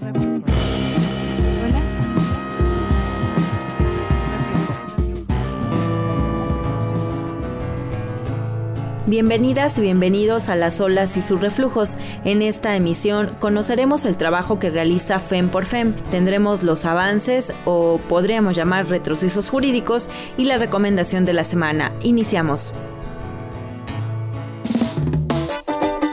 FEM por FEM es una asociación civil que tiene como pilar la interseccionalidad y busca lograr un cambio erradicando la violencia en los espacios universitarios y aunque inició en la Universidad de Anáhuac como grupo de apoyo, hoy brinda sostén y asesoría a todas las mujeres en el ámbito psicológico, médico y jurídico. Para platicar más de esta organización, escuchemos la charla que tuvimos con María Eugenia Chávez, quien encabeza la comisión 123 por nosotras de FEM por FEM. María Eugenia, es un placer tenerte en este espacio. Quisiera que nos platicaras cómo surge y cuáles son los objetivos de la organización. Primero que nada, te agradezco, Cindy, por, por este espacio, por esta oportunidad de presentar un poquito de qué hacemos en FEM por FEM. Empezamos a crear proyectos, empezamos a traer conferencistas, a abrir talleres y demás. Hoy en día es la comisión 1, 2, 3 por nosotras.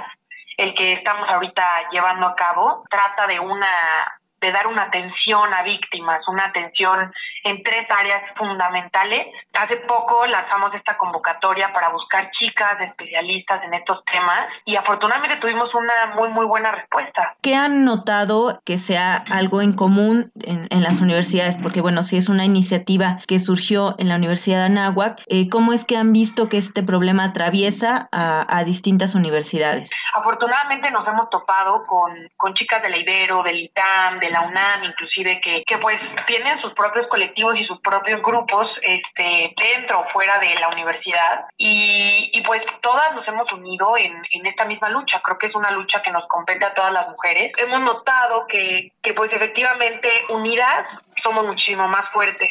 Cuéntanos un poquito más acerca eh, de esta comisión 1, 2, 3 por nosotras. En una plática que teníamos aquí con las chicas, dijimos, este, oigan, pues nos están llegando muchas mujeres que requieren algún tipo de atención, que necesitan a lo mejor denunciar alguna violación, algún delito, pues no, no estábamos preparadas, no teníamos las herramientas pues necesarias para darles esta atención correctamente, ¿no? Entonces surge este, esta comisión, lanzamos, te digo, la convocatoria, pues una vez que se hizo todo el proceso de selección, este, hoy afortunadamente tenemos a 12 chicas, cuatro de cada área, que van a estar capacitándose y que van a estar este, tomando ciertos talleres con, con expertas en atención a víctimas para posteriormente dar entonces ya las asesorías y todo este seguimiento a cada una de las mujeres que nos busquen que requieran ayuda. Tenemos ya chicas de todos los estados de la República.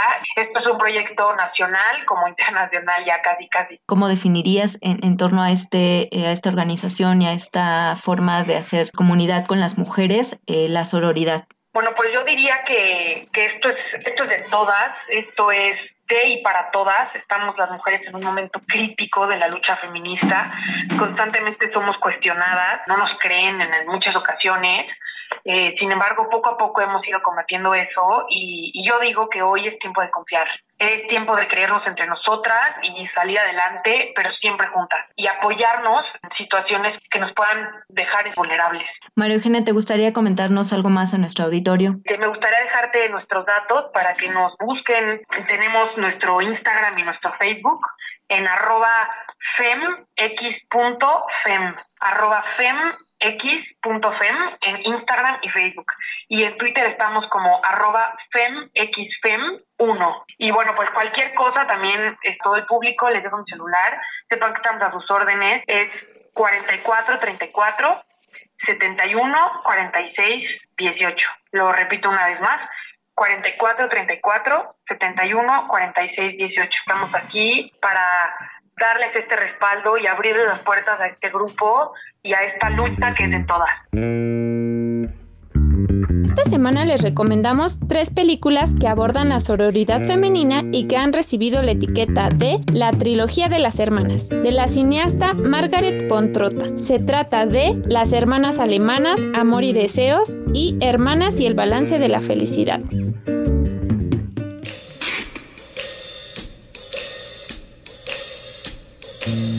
¿Cómo vamos? La Suprema Corte de Justicia de la Nación desechó este miércoles el proyecto que buscaba erradicar las obstaculizaciones legislativas en Veracruz en materia de interrupción del embarazo. Una de las muchas palabras que integran al movimiento feminista y a organizaciones como FEM por FEM es la sororidad. Esta nueva relación entre las mujeres, sororité, del latín sor, cuyo significado es hermana. Las italianas dicen sororità y las feministas de habla inglesa la llaman sisterhood. Y que no es más que la amistad entre mujeres diferentes y pares que se proponen trabajar, crear y convencer que se encuentran y reconocen en el feminismo para vivir con un sentido profundamente libertario, según palabras de la antropóloga Marcela Lagarde. Los dejamos por hoy con nuestra compañera de Yanira Morán, comentarios al Twitter arroba PrismaRU y a mi Twitter personal arroba Cindionam.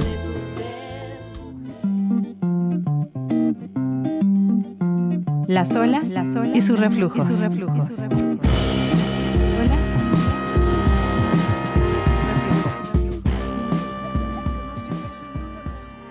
Porque tu opinión es importante, síguenos en nuestras redes sociales, en Facebook como Prisma RU y en Twitter como arroba PrismaRU. Dos de la tarde con 26 minutos. Me gustó eso de sisterhood, esa hermandad también entre mujeres. Gracias a Cindy por las olas y sus reflujos. Y vamos ahora a un tema que sigue siendo un flagelo mundial y me refiero a la trata de personas Hoy es el Día Mundial contra la Trata y le doy la bienvenida en este espacio al doctor Mario Luis Fuentes Alcalá, que es titular de la Cátedra Extraordinaria Trata de Personas de la UNAM, investigador del Programa Universitario de Estudios de Desarrollo. ¿Qué tal, doctor? Muy buenas tardes. Muy buenas tardes, gracias por el espacio. Gracias, doctor. Pues como sabemos, eh, la trata de personas es un flagelo en todos los países o muchos países del mundo que sufren esta situación. Eh, cada año miles de personas, sobre todo mujeres, niñas, niños, caen en las manos de traficantes en sus propios países o en el extranjero.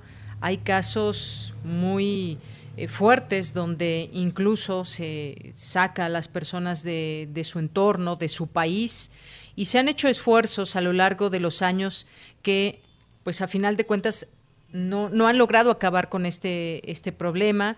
Eh, sin embargo, pues continúan también los esfuerzos en el mundo. Pónganos un poco en contexto de este tema y sobre todo también vamos a ir hablando también del caso de México. Bueno, la trata de personas sin duda es uno de los de las violencias, yo diría, más extremas que se pueden dar en cualquier país y en todo el mundo. Y yo parto de que en todo el mundo se da esta violencia. Implica, significa que una persona es explotada, consumida por otros, ya sea laboral, sexualmente o a través de otras formas.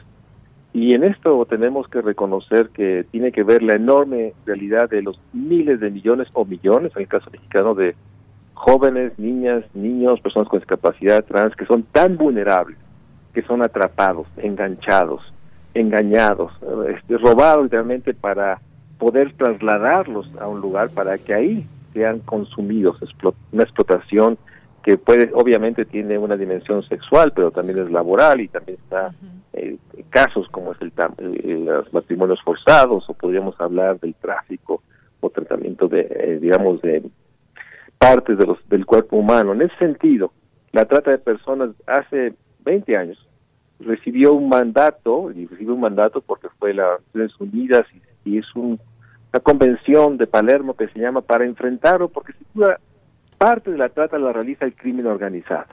En ese sentido, la Convención de Palermo hace 20 años planteó que había que intensificar las acciones para prevenir, para proteger a las víctimas, para perseguir el crimen y generar una gran participación. El país, México, ha hecho un esfuerzo legislativo, institucional, pero obviamente eh, la realidad es que la trata de personas y todos los delitos correlacionados siguen siendo impunes y lo que estamos viendo es una enorme erosión ahora por la austeridad de las capacidades para enfrentar este crimen. Entonces, a 20 años, la realidad es de que sigue siendo, como bien dices, un flagelo, pero obviamente es un flagelo que quedó y queda también oculto ahora por la pandemia. La pandemia del COVID está ocultando muchos fenómenos delictivos y sociales de alta incidencia en términos de la dignidad de personas. La trata también se ha perdido porque hoy todo es el tema de la pandemia o hace de un año, un año y medio, el tema de las migraciones. Así es. Como usted bien dice, son organizaciones quienes están dentro de todo esto, eh, quienes enganchan, por ejemplo, a las personas y luego poco a poco las van sacando de ese entorno con fines distintos. Hay fines distintos en todo esto, trabajos forzados, fines sexuales, como, como se conocen los distintos casos. Para ponerlo también en perspectiva y con algunos datos, en México eh, los delitos de trata de persona afectan principalmente a las mujeres, representan el 88% de las víctimas y el principal fin de la trata es la explotación sexual. Eh, en el país representan el 70% de las víctimas totales y de esta cifra mujeres y niñas ocupan el 95%. Digamos que cuál es el, el reto aquí, como decía yo, ha habido incluso eh, una organización o coordinación internacional para tratar de revertir estas cifras. Sin embargo, todavía hay muchos retos y estrategias que pueden ir modificándose. ¿En qué momento nos encontraríamos en México con respecto a esta posibilidad de dar, eh, asestar golpes a, las organizaciones de trata de personas? Bueno, por una parte, cierto es que eh, uno de los temas más visibles es la explotación sexual, pero la explotación laboral, hablo de los niños que están en pocitos sacando carbón, o los niños que están en jornaleros agrícolas, o los niños que están en las fincas recogiendo el plátano, el rambután en el sur o, las berries en el norte, noreste. O sea, este, también la explotación laboral, la medicina forzada, se han civilizado probablemente entre otras cosas porque no tiene ese enorme foco que implica todo lo que tiene que ver con el sexo y el cuerpo. Por otra parte, lo que no hay que perder es que atrás de la trata de personas hay tres grandes dimensiones. Uno, la realidad de la vulnerabilidad de los niños, niños, adolescentes, personas con discapacidad indígenas, tan vulnerables que son atrapados. Y ahí está el tema de los medios. Sí, el medio del enganche puede ser pues, física, el robo, pero también hay un proceso de las ofertas laborales que son totalmente, digamos, engaños para atrapar a una joven bajo la oferta de un trabajo. Pero también está algo que es una de las más complejidades. Muchas veces el matrimonio, el noviazgo que seduce a una persona, a una joven, y que una vez que acepta cierta a distancia con respecto a su familia es atrapado. También hay esta parte brutal del uso de los medios, digamos, emocionales. Y obviamente en ese sentido, lo que tenemos en México es lo que se mandató hace 20 años en todo el mundo, que haya una ley específica, que haya una comisión intersecretarial, que haya un organismo específico, en este caso la FEDINTRA, y que haya un proceso de una continua ir y venir de campañas de prevención o de o de anuncio de la perversidad de este crimen. El hecho es que todo ha sido insuficiente. Tenemos una ley que no se cumple. Tenemos una comisión que no se coordina. Tenemos un organismo especializado, FEBINTA, que realmente ha recibido una enorme recorte en los últimos cinco años y últimamente el enorme recorte de la austeridad que ha implantado el presidente Andrés Manuel López Obrador en los últimos años. Y por otra parte tenemos un fenómeno, una dimensión mucho más compleja, una cultura muy tolerante a la violencia, al abuso, una cultura que no denuncia porque hay un proceso de presunción de complicidad de la autoridad. Cierto, tiene que haber corrupción, tiene que haber esta enorme complejidad de la autoridad migratoria la frontera o la policía local. Y atrás de esto también hay un fenómeno. Si es, se requiere una organización criminal, como es en este caso el crimen organizado, que muchas veces es un corporativo. Es decir, hace delitos digamos, traficando armas, traficando drogas, pero también se dedica a la, a la trata de personas y a la extorsión. son grandes corporativos criminales. Pero también tenemos los casos, y son, digamos, investigaciones que se han hecho etnográficas, de la familia que explota a la hija y la vende, y, hay un proceso, digamos, de una enorme ruptura este, en términos de la venta de otros seres, no se llame, no se diga el tema de la venta para el matrimonio forzoso, y en ese sentido tenemos realmente que asumir que la vulnerabilidad se ha incrementado por la pobreza, marginación, que tenemos un gran problema de mayores riesgos por los desplazamientos poblacionales y tenemos una gran debilidad institucional porque yo parto del, de la cátedra ha documentado de que hoy la administración pública federal, estatal y municipal está abrumada por los temas de salud, por los temas de violencias y obviamente ha generado una parálisis en todas las demás agendas. Pues sí, una situación muy difícil con esto que usted menciona, esto último. Se han quedado detenidas muchas actividades y, a estas no tenemos esa certeza que se les dé el seguimiento adecuado. Hoy hubo una reunión ahí con representantes de autoridades eh, de México hablando de este tema.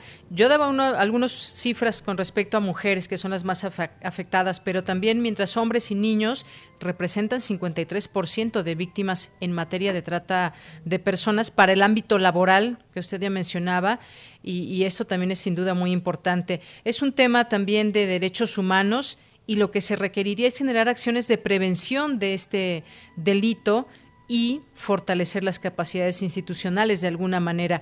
La prevención, sin duda, un punto también muy importante, doctor. Muy importante porque, bueno, por una parte, este, los últimos 15 años, la prevención ha sido más bien un esfuerzo para hacer visible que hay un delito llamado trata de personas. Sin duda es una acción importante, pero muy marginal, porque atrás, en términos de la prevención, lo que tenemos que es enfrentar que las condiciones que hacen a alguien tan vulnerable, que tiene que ver la precariedad laboral o esta brutalidad de que estamos viviendo, que tenemos más de 16 millones de personas que están viviendo ahora la pérdida de su empleo por el tema de la, crisis económica del 2020, pues lleva a que la prevención solo se puede prevenir cuando se garantiza que toda la población, sobre todo los, los más en riesgo, tengan acceso a la educación, tengan un ingreso de sus familias, tengan viviendas realmente dignas, tengan espacios de recreación. En un país con estas cifras impresentables de pobreza en el sentido más amplio, no hay prevención, y hablo en términos de eh, pancartas o campañas publicitarias o etcétera, este, que pueda enfrentar los factores estructurales que hacen que una persona sea tan vulnerable. Entonces, Creo que hemos aprendido estos 20 años desde la Convención de Palermo ahora que una prevención que se centra en mensajes o cierta difusión de ciertas acciones, llámese el teléfono de denuncias, no es suficiente. En el fondo lo que tenemos dos fenómenos estructurales de la prevención. Una cultura altamente violenta, tolerante sobre todo a la violencia de género, y una enorme cultura que asume que la autoridad está coludida y no hay confianza de ahí que tenemos las cifras impresentables de muy pocas denuncias, muy pocas consignaciones y también muy pocas personas que han sido, digamos, identificadas como víctimas. Y un tema mayor, el identificar a una víctima y sacarla de su posible espacio de violencia o abuso no ha, no ha sido consistente en la construcción de un programa de reintegración social que le permita que esa víctima no vuelva a ser revictimizada en un proceso, digamos, que nuevamente expresa la falta de oportunidades, pero también una cultura que, eh, digamos, medra en los más frágiles y más vulnerables y puede ser esto, la cosificación de una persona. Bien. Doctor Mario Luis Fuentes, mucho gusto en platicar con usted. Muchas gracias por esta entrevista. Al contrario, gracias por el espacio, siempre a su disposición. Gracias, doctor. Hasta luego. Buenas tardes. Hasta luego. Doctor Mario Luis Fuentes Alcalá, titular de la Cátedra Extraordinaria Trata de Personas de la UNAM. Continuamos. Porque tu opinión es importante, síguenos en nuestras redes sociales, en Facebook como Prisma RU y en Twitter como arroba PrismaRU.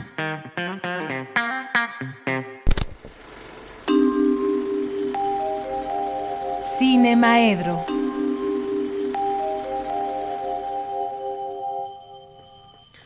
Y nos vamos ahora al cine. Ya estamos en Cinemaedro, sumergidos en esta sección. Maestro Carlos Narro, gusto en saludarte. Buenas tardes. ¿Qué tal? Qué gusto para mí estar de regreso, saludando aquí a todo el auditorio de Radio Universidad y especialmente a ti. Muchas gracias. Aquí, aquí estamos. Aquí estamos y retomamos esta. Vamos a esta retomar a hablar de cine, pero antes, ahora sí que voy a hablar en este por alusiones. Sí, voy a hacer una pequeña respuesta por alusiones. Con aquello eh, en la primera hora del programa, este, nos dijeron que nos morimos por gordos. Y en defensa de los gordos, voy a decir que no, no nos morimos por gordos. Esa es otra de las formas en las que además de todo, en esta cultura que tanto padecemos, este, como acaba de decir también el doctor en términos de las tratas de personas, a la víctima se le revictimiza. Acusar a los gordos de ser culpables de las muertes por el COVID es cerrar los ojos a la realidad. ¿Sí?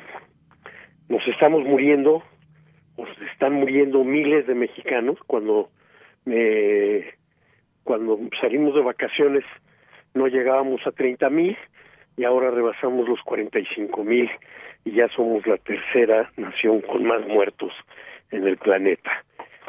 Y eh, le damos 100 mil evasivas para no reconocer, pues, y ahora los culpables somos los gordos y son los hipertensos y son este los diabéticos y todo el mundo. Cuando tenemos ejemplos en el planeta y que no tienen que ver con la ideología. Sí, no tienen que ver con la ideología. Cuba está gobernada por el Partido Comunista y pudo contener la epidemia.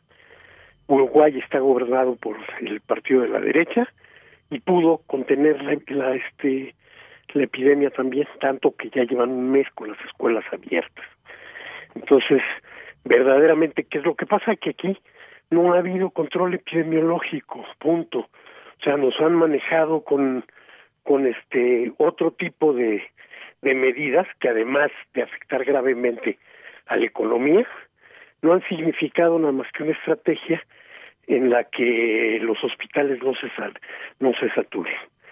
¿Sí? En los otros países y el método cubano así fue, se presenta un caso, a ese caso que se presenta se le aísla, no se espera uno a los 100 casos para cerrar la escuela, como en algún momento dijeron, y se hace un seguimiento de la gente con la que están en contacto. Y el cierre es completamente parcial, nada más salen de circulación los que han estado en contacto con la enfermedad. A nosotros nos mandaron hace cuatro meses a nuestras casas. Y sin embargo, como también lo vimos en este, lo escuchamos con Héctor Hernández, pues este se mandó a gente que que este que no puede dejar de salir a la calle. Entonces al hacer un cierre total eh, no se seleccionó no se hizo seguimiento no se hicieron las pruebas y hasta el día de ayer todavía nos recomendaban que no usáramos la mascarilla. Entonces no somos los culpables. Y se van a seguir este muriendo muchos más. ¿por qué? Pues porque no hay seguimiento de los casos, no hay un aislamiento dirigido. Y bien podrían, en esos 135 millones de pesos que le pagamos al gobierno cubano por este su apoyo, haber tomado la asesoría de cómo se hacen las cosas. En fin, lo digo como gordo, lo digo defendiendo. No, no, no, no estoy orgulloso ni creo que sea algo para presumir en términos de salud pero sí creo que no se vale que aparte de que te mueras te echen la culpa. Y bueno, pasando a temas más festivos, eh, hoy es Día Mundial de la Amistad. También lo has comentado ya. Y para el cine la amistad es de larguísima historia. El tema de la amistad y los amigos yo creo que se deben contar por miles las películas que tienen ese ese tema. Y yo quiero mencionar algunas cuantas nada más. Algunas de de las que de plano eh, me parecen interesantes porque reúnen amistades que no parecerían probables en, el primer momento. Por ejemplo, la amistad entre una niña y un gigante, mi amigo el gigante, una película de dibujos animados. O la amistad entre entre un niño y un habitante del espacio exterior que se queda varado en nuestro planeta en la entrañable película de Spielberg de El extraterrestre ET. Pero también algunas grandísimas, grandísimas películas clásicas, como Juegos Prohibidos de René Clement, sobre la amistad de una un niño y una niña en este una niña huérfana en este en la guerra y la amistad que, que le permite sobrevivir al, a esa orfandad en la que la ha dejado la, la, guerra.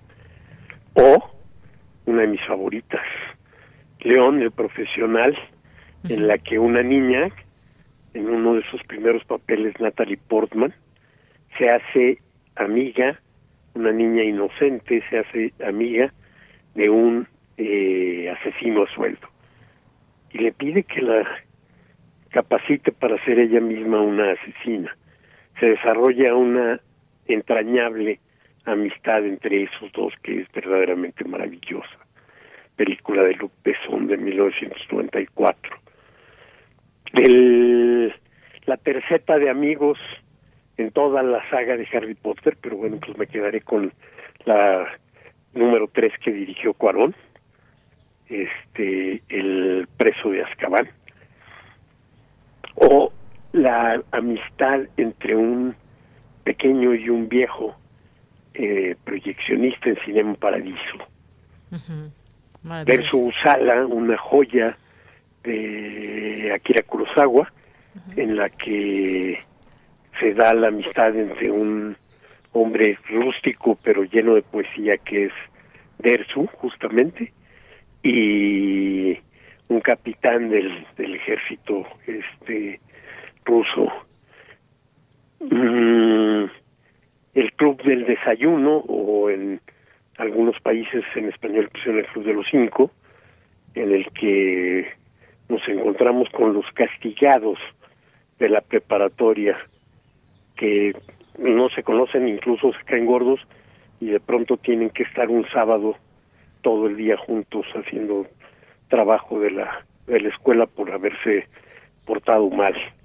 Y de esa de esa de ese castigo va a surgir una amistad verdaderamente maravillosa y en la que de fondo lo que vamos a tener también es un cuestionamiento a las formas caducas de la educación que pues yo creo que a pesar de que le han pasado los años es una película yo creo que de los principios de los 90 pues todavía el sistema educativo tiene que replantearse muchas cosas y corregir porque cada vez más la, este, la escuela se nos convierte en, algo que no que no funciona del todo. La película de Luis Mal, Adiós muchachos, es también una de estas joyas clásicas, eh, o El espíritu de la colmena, una peculiar película española de Víctor Erice, genial autor que nada más hizo tres películas y un documental.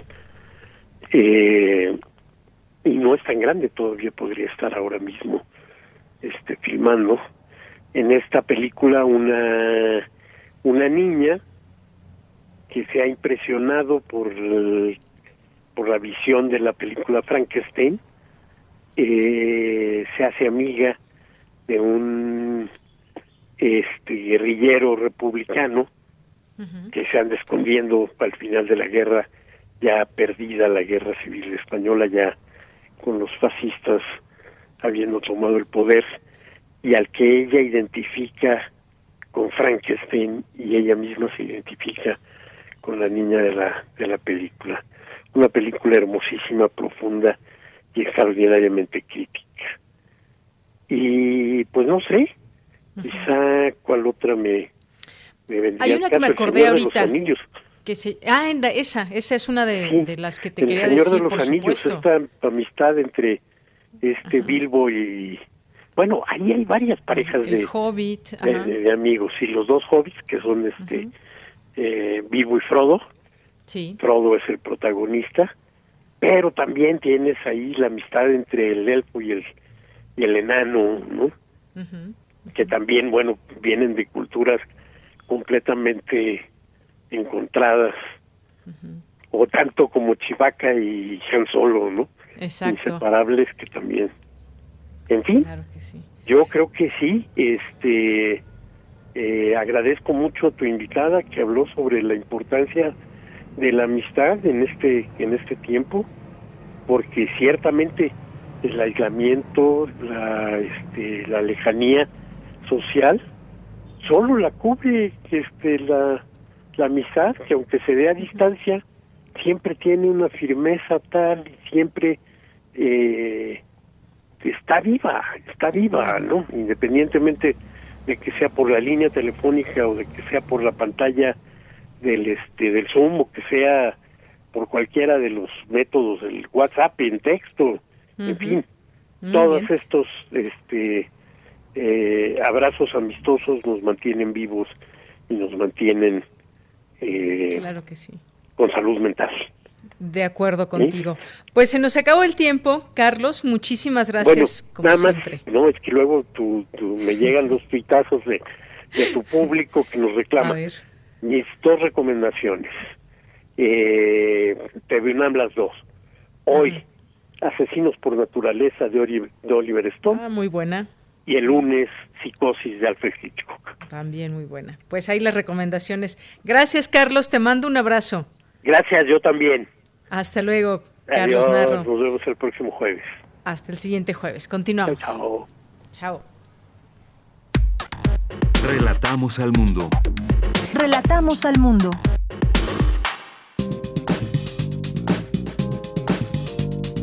Cultura RU.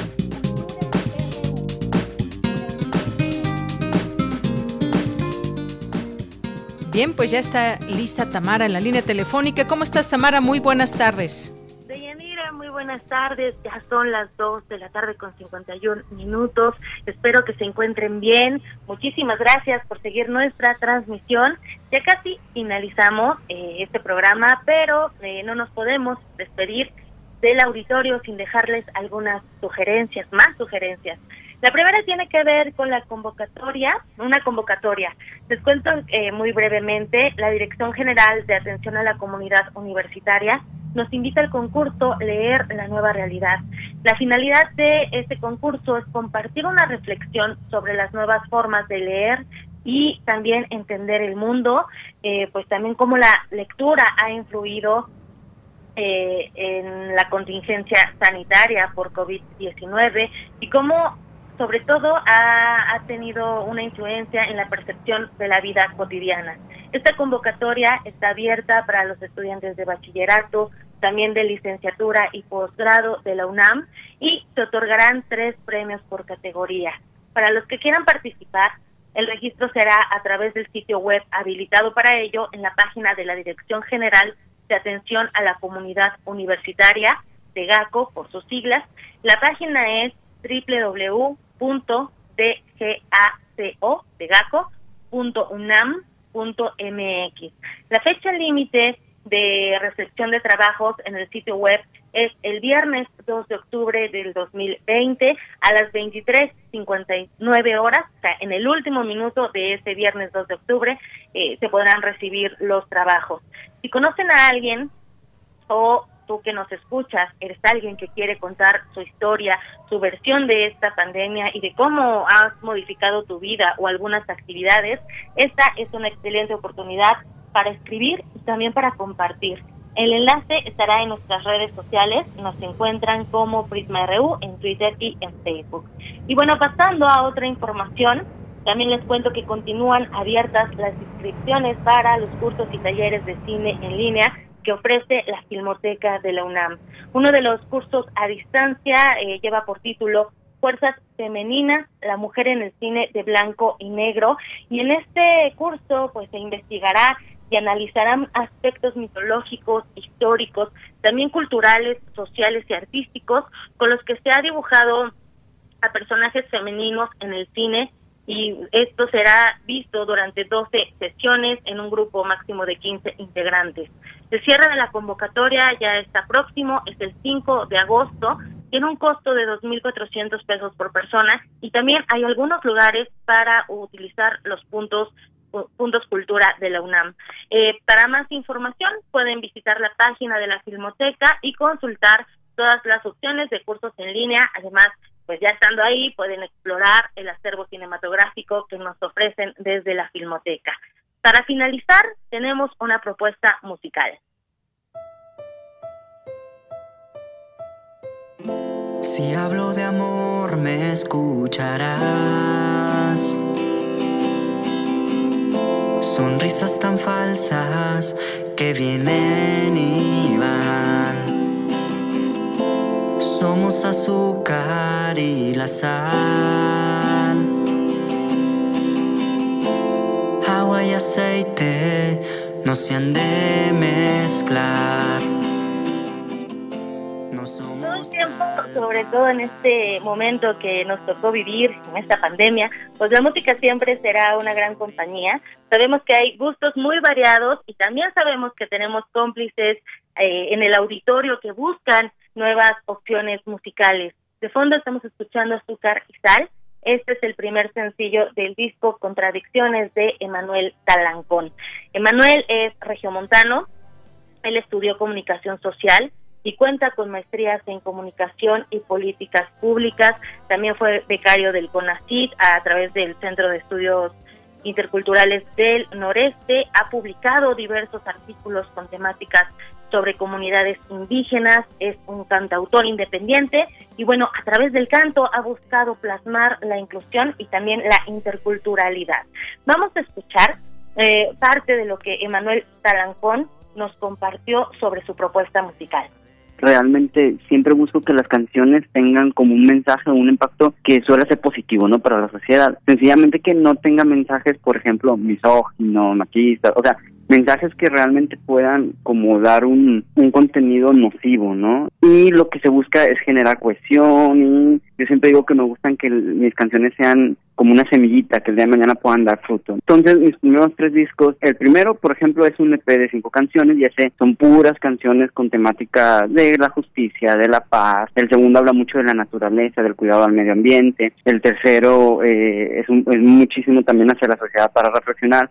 Y este nuevo álbum habla acerca de las contradicciones que somos como seres humanos, la dualidad que existe. Los anteriores discos eran más cantados hacia la sociedad, ¿no? Hacia generar la reflexión, hacia generar la unión, hacia generar como el análisis, ¿no? De, qué estamos haciendo, hacia dónde nos dirigimos como sociedad, cuándo nos perdimos para caer, por ejemplo, en una ola de violencia, dónde quedaron los valores, dónde quedaron todas cuestiones y en este disco de contradicciones ya se habla más internamente. Bueno, si ya cantamos hacia la sociedad, ahora yo qué estoy haciendo, ¿no? ¿Qué estoy haciendo con mis emociones? ¿Cómo estoy trabajando mis emociones, mis sentimientos también para ayudar a contribuir a mejorar las cosas? Esa fue la voz de Emanuel Talancón, ya nos contaba que sus primeros tres álbumes eh, pues se caracterizaron por inclinarse más hacia la trova y en este nuevo material pues nos trae ritmos más cercanos al rock y al pop. Y bueno, ante la situación actual de la pandemia, como muchos, Emanuel tiene en pausa la agenda de presentaciones, así que si quieren conocer todo el material que conforma el álbum Contradicciones, pueden buscarlo en todas las plataformas digitales y también en YouTube está el video del primer sencillo Azúcar y Sal es un poco de un poco de amor y desamor habla esta esta canción y antes ya para ahora sí ir cerrando en el ámbito cinematográfico también hay ah, otras opciones les recuerdo que Filmin Latino sigue celebrando su quinto aniversario con una programación especial Visiten la plataforma del Instituto Mexicano de Cinematografía. Hay películas que pueden ver gratuitamente con solo crear una cuenta. Hoy, por ejemplo, solo por hoy pueden ver gratis Luciérnaga. Este es un filme que nos muestra la historia de tres jóvenes. Uno de ellos es iraní, es homosexual y decide escapar de la represión en su país. Él esperaba llegar a Europa y algo sucedió con la ruta del barco mercante en el que viajaba y llega a Veracruz. Ahí pues, se queda en un pequeño hotel que es atendido por una familia y conoce a una chica que pues también está en una especie de limbo porque su novio partió a Estados Unidos, nunca más la contactó, la dejó con un sentimiento de abandono, entonces pues hacen ahí una buena amistad y se, se encuentran también con otro otro amigo, bueno, al final del día se hacen amigos, se trata de un expandillero salvadoreño quien dejó su país como también una única salida de la violencia y entonces eh, pues ya ambos en Veracruz, en otro país que no es el suyo, comparten ahí un sentimiento de soledad, un sentimiento también que tal vez pueda dejar la migración, ¿no? El no estar en tu lugar de nacimiento. Y bueno, a propósito de esta proyección que es gratuita que pueden ver eh, en este momento, si así lo deciden, a las 8 de la noche habrá una charla desde el Facebook del Instituto Mexicano de Cinematografía con el, autor, eh, el actor Luis Alberti y también la productora Elsa Reyes. Así que, bueno, ahí les dejamos esta sugerencia cinematográfica también para que apunten, además de las que ya nos dejó Carlos Narro. Muy bien, pues muchas gracias, Tamara. Hasta mañana. Hasta mañana, Yanira, que tengan muy buena tarde. Muy buenas tardes. Y ya nos vamos. Muchas gracias por su atención, gracias por estar con nosotros en esta tarde, en este programa de Prisma RU en este jueves 30 de julio. Y ya no nos dio tiempo de la recomendación que nos dejó el Zarco de música, pero mañana, mañana la programamos. Muchas gracias. Gracias a todo el equipo, gracias a ustedes que hacen posible estas emisiones con su sintonía y gracias a las personas que también nos han estado escrito aquí en últimos momentos, como Gustavo Urrutia, Marco Fernández, Mayra, con este Día de la Amistad. Salvador, muchas gracias. Gracias allá en cabina a todos. Yo soy de Yanira Morán a nombre de todo el equipo, le deseo que tenga muy buena tarde, muy buen provecho, festeje el Día Internacional de la Amistad, como más quieran, pero con sana distancia, por supuesto, lo más lejos posible, pero cerca del corazón, puede ser, ¿por qué no? Bueno, nos despedimos, hasta mañana.